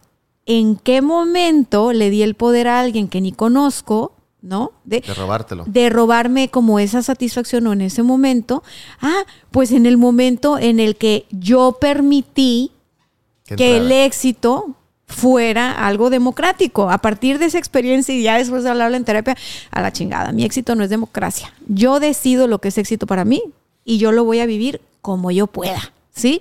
Sin cumplir los estándares de nadie. ¿Por qué? Porque no sabes cuánta gente he entrenado que no habla en público, que no se pone una cámara enfrente, que no, no se atreve porque dice es que estoy gordito. Cuando yo deje los kilos de más, me voy a, poner si a hacer contenido. Si no, no, como si no merecieran. Así que te lo quería compartir porque es como, te digo, a mí me ven güera, me ven muy segura de mí misma, siempre me han dicho, no, sí, qué fuerte. No es cierto, güey. O sea, todos somos, la neta, muy vulnerables. No lo exponemos. Sí, pues es la clave del valiente, ¿no? Este, hacer las cosas aún con miedo. O sea, por eso es valiente. Si no tuviera miedo, pues qué chiste tuviera, ¿no? Entonces, Ajá. entonces creo que nos toca, como emprendedores, ser valientes y pelearnos con el gobierno, con las leyes, no solo el gobierno como impuestos, sino las leyes, eh, pelearnos con los clientes, con la inseguridad, con este, toda esa parte eh, de permisos, con tramitologías, con empleados. Entrarle. Bueno, todo, todo es un reto, un reto, si no cualquiera lo hiciera.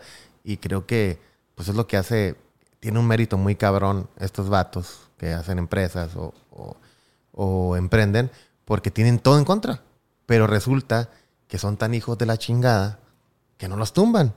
¿Sí me explico? ¿Cuál ha sido la lección más grande que has aprendido tú como empresario? Ya no te puedo decir emprendedor. Ya a las canas que tenemos, pues la neta es que somos empresarios y nunca lo decimos. O sea, No. siempre como, como, no, yo soy emprendedora. Sí, y es sí, como, de que que, te- no, como si soy estudiante para que, para que me sigan apoyando, ¿no? Sí, no, ya bien chavorrucos, ¿no? O sea, emprendiendo. Yo, tú tienes una, una gran trayectoria. Hoy platicaste un poquito de ella. ¿Cuál ha sido la lección más dura o el aprendizaje más duro que te ha quedado?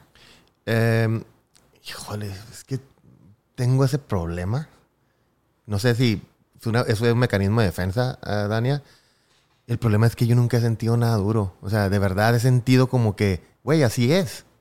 ¿No? Está como cuando me ha tocado que me inyecten o que me dice o me dice la dentista, te va a doler. ¿Por qué me avisas, güey? Pues que me paro y me voy o qué. O sea, me tiene que doler, cabrón, pues ni pedo. Entonces, cuando pasan cosas, yo siempre digo, pues así es, güey. Oye, güey, que nos fraudiló este güey, que nos robaron aquello, que esto, el otro, que no nos pagaron, que se cayó este jale, que nos pasó. Digo, cabrón, si estoy, si estoy jugando con lumbre, ¿no? O estoy, como dicen, vivir mata, cabrón. Pues entonces es parte de. Entonces, cuando me preguntan cosas bien, bien, bien así, mientras sean materiales, te lo juro que, por ejemplo, cuando me fui por el carro que me robaron, no iba, güey, me robaron un carro, no mames. Fue como, ah, estos cabrones, güey. Tengo que ir yo porque también nombre el pinche carro, qué hueva. O sea, tu lección más dura ha sido que las cosas difíciles son parte del show. Que la verdad es como, me gustó esa frase, vivir mata, güey. Vivir mata, güey. O O sea, estoy en el fuego, cabrón, me tengo que quemar. Entonces, cuando me dices, es- o sea, sí, y me lo han preguntado mucho, ¿qué es lo más difícil? Cabrón, pues, ¿cómo te digo que este pedo de eso se trata, güey? Es como, digo, ojalá, diga, en algún momento me gustaría estar más fit, porque ahora empiezas como que te empieza a pegar esta conciencia de los años y dices, güey, ya tienes que echarle ganas a cuidarte porque ya no eres el mismo. ya, yo ya Pero, tengo sí, entrenador. ya- yo, ahí, yo ahí voy, ¿no? Ahí voy pegándole, queriéndole. Ya por lo menos ya traigo la idea, ¿no? Ahí va. Entonces, es lo mismo acá. Es como, cabrón, pues dicen, oye, güey, ¿está cabrón estar mamado? Mm, ¿Qué te va a decir el mamado, güey? Pues no, ajá. Tengo que hacer machín pesas todos los días, me tengo que levantar a las seis para pegarle porque tengo que ir a trabajar.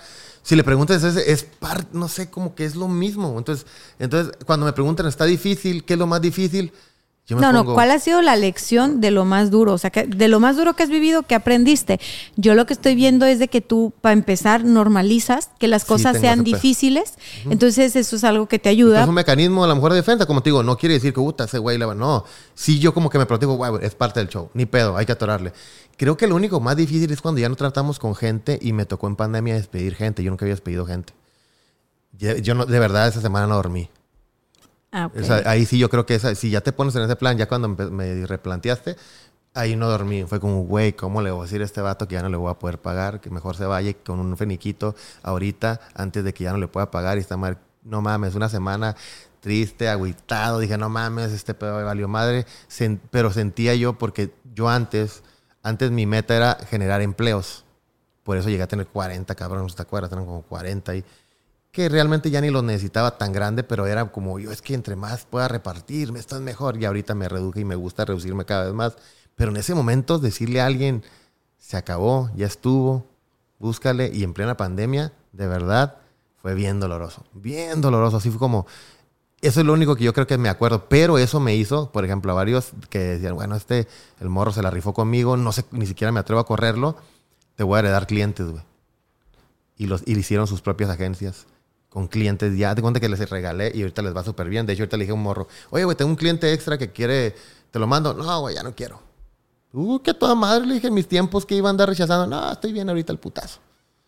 Que agarré cinco para ti y le hablaba con él. Yo voy a estar supervisando que lo haga bien. Ah, Simón, no Pero pedo. ¿qué sentías, güey? ¿Sentías que lo estabas dejando abajo o qué? No sé, cabrón. No sabía cómo se hace eso, pues. Me- Ah. Yo me entrego muy cabrón a mis, a mis, a mis colaboradores. Me entrego, puta, cabrón. Así me, me, me los abrazo, ¿no? Le, le hacen a alguno de ellos y uh, me puedes ver tirando clientes y abriéndolos. Sí, Entonces, sí, te eso me pegó ahí sí. muy gacho porque yo soy muy agradecido con ellos. Digo, güey, esos vatos me tienen aquí eh, cotorreando en un podcast mientras ellos están pegando un tiro allá. Y les agradezco y les pago, Simón. Pero les agradezco que lo hagan con un chingo de amor, cariño y lo hagan bien. O sea, Valoras, pues. sí, o sea, no es, nada, no es una cosa Sí, no- No, transaccional. es nomás, sino que yo hoy fin de semana ya me voy el viernes. Ey, muchas gracias por esta semana, cabrones. Porque gracias a ellos traigo el carro que traigo, me voy de viaje, hago lo que yo quiera. Entonces, cada que agradezco, toco tierra. Mm. Agradezco y toco tierra. Aquí estoy, güey, aquí estoy, aquí estoy. Entonces, cuando le digo a ese vato, güey, ya estuvo, puta, me doy cuenta que estoy cortando con la novia, cabrón, no mames. Entonces, eso me pegó mucho. Una semana preparándome para cómo iba a decir. Ahí sí, a mí nunca me verás practicar un discurso ni en una conferencia, nada. Ahí sí, hasta casi se acaba el librito, güey, ¿cómo le digo? Pero cuando me diga esto, tra, tra, me tocó unas que lloraron, mames, fue, o sea, fue muy, muy, eso yo creo que es lo más feo, que tenía que ver más con una crisis mundial que con otra cosa.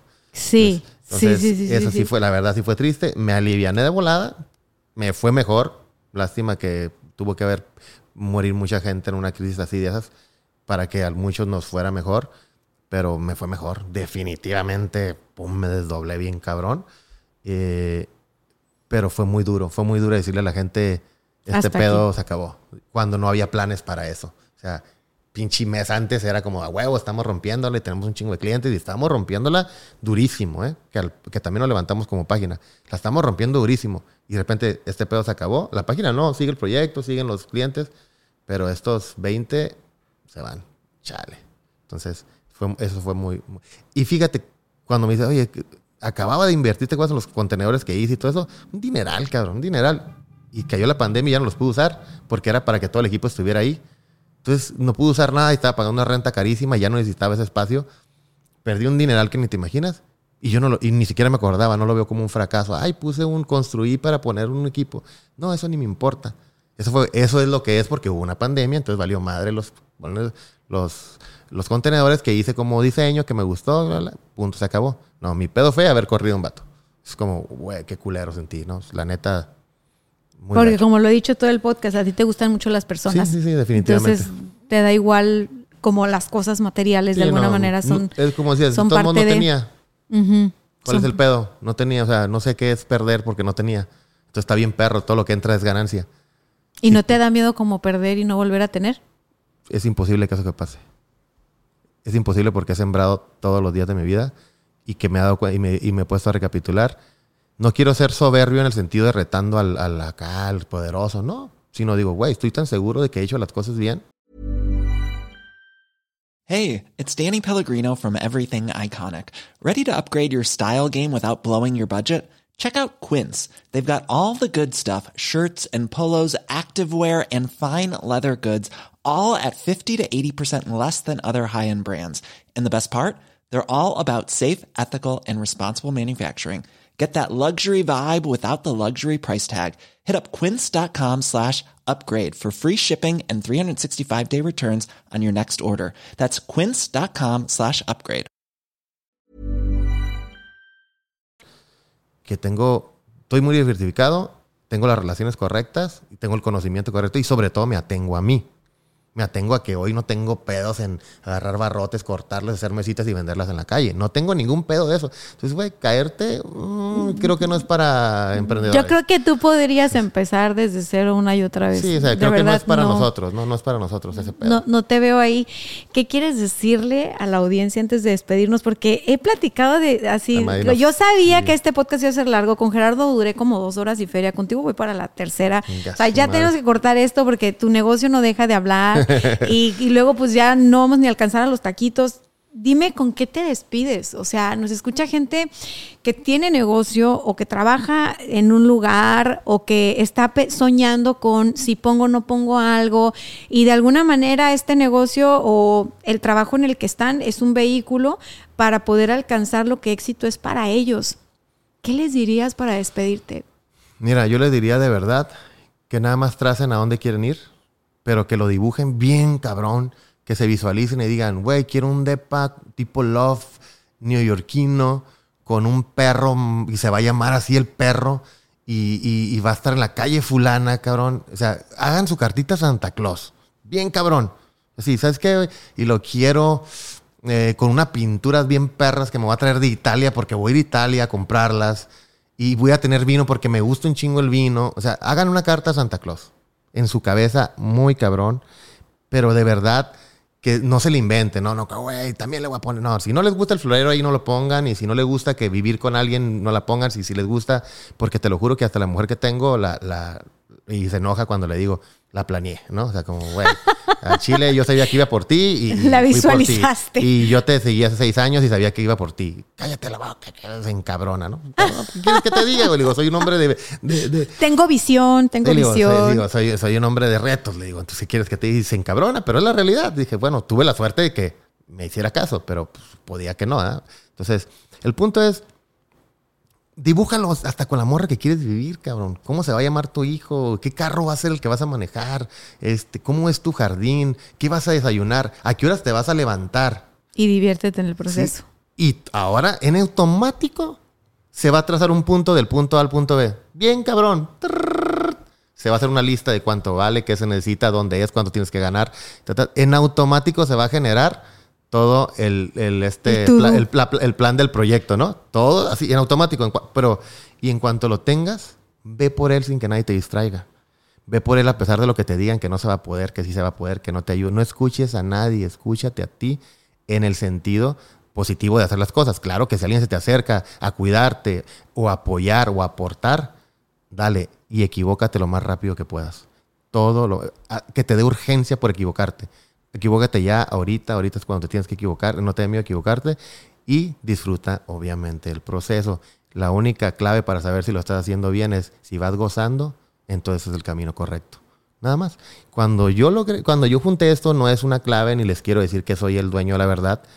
Créeme que me reía cuando me correteaba la migra, cuando no llegué a tener que comer, cuando un cliente me mandó a la chingada, cuando no tenía para la gasolina, cuando me tenía que ir en camión con una lona en el camino porque no se me descompuso el carro, eran, para mí era diversión, ir, ir analizando cómo se comportaba la gente, disfrutando el proceso y afortunadamente ahorita tengo ocho años cosechando y cosechando y cosechando y creciendo.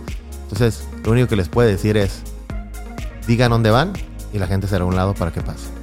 Eso es todo lo que les puedo My friend, muchas gracias por tu tiempo. Muchas gracias. Me encantó el mensaje con el que cerraste.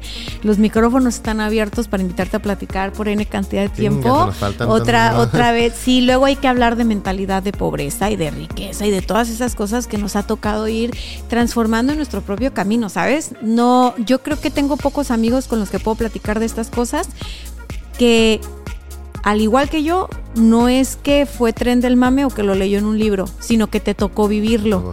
Y eso está bien padre, porque creo que hablar de lo vivido ayuda e inspira muchísimo a las personas. Así que esta es tu casa y gracias por acompañarnos. Muchas gracias, se nos fue el tiempo volando. Bye bye. Bye.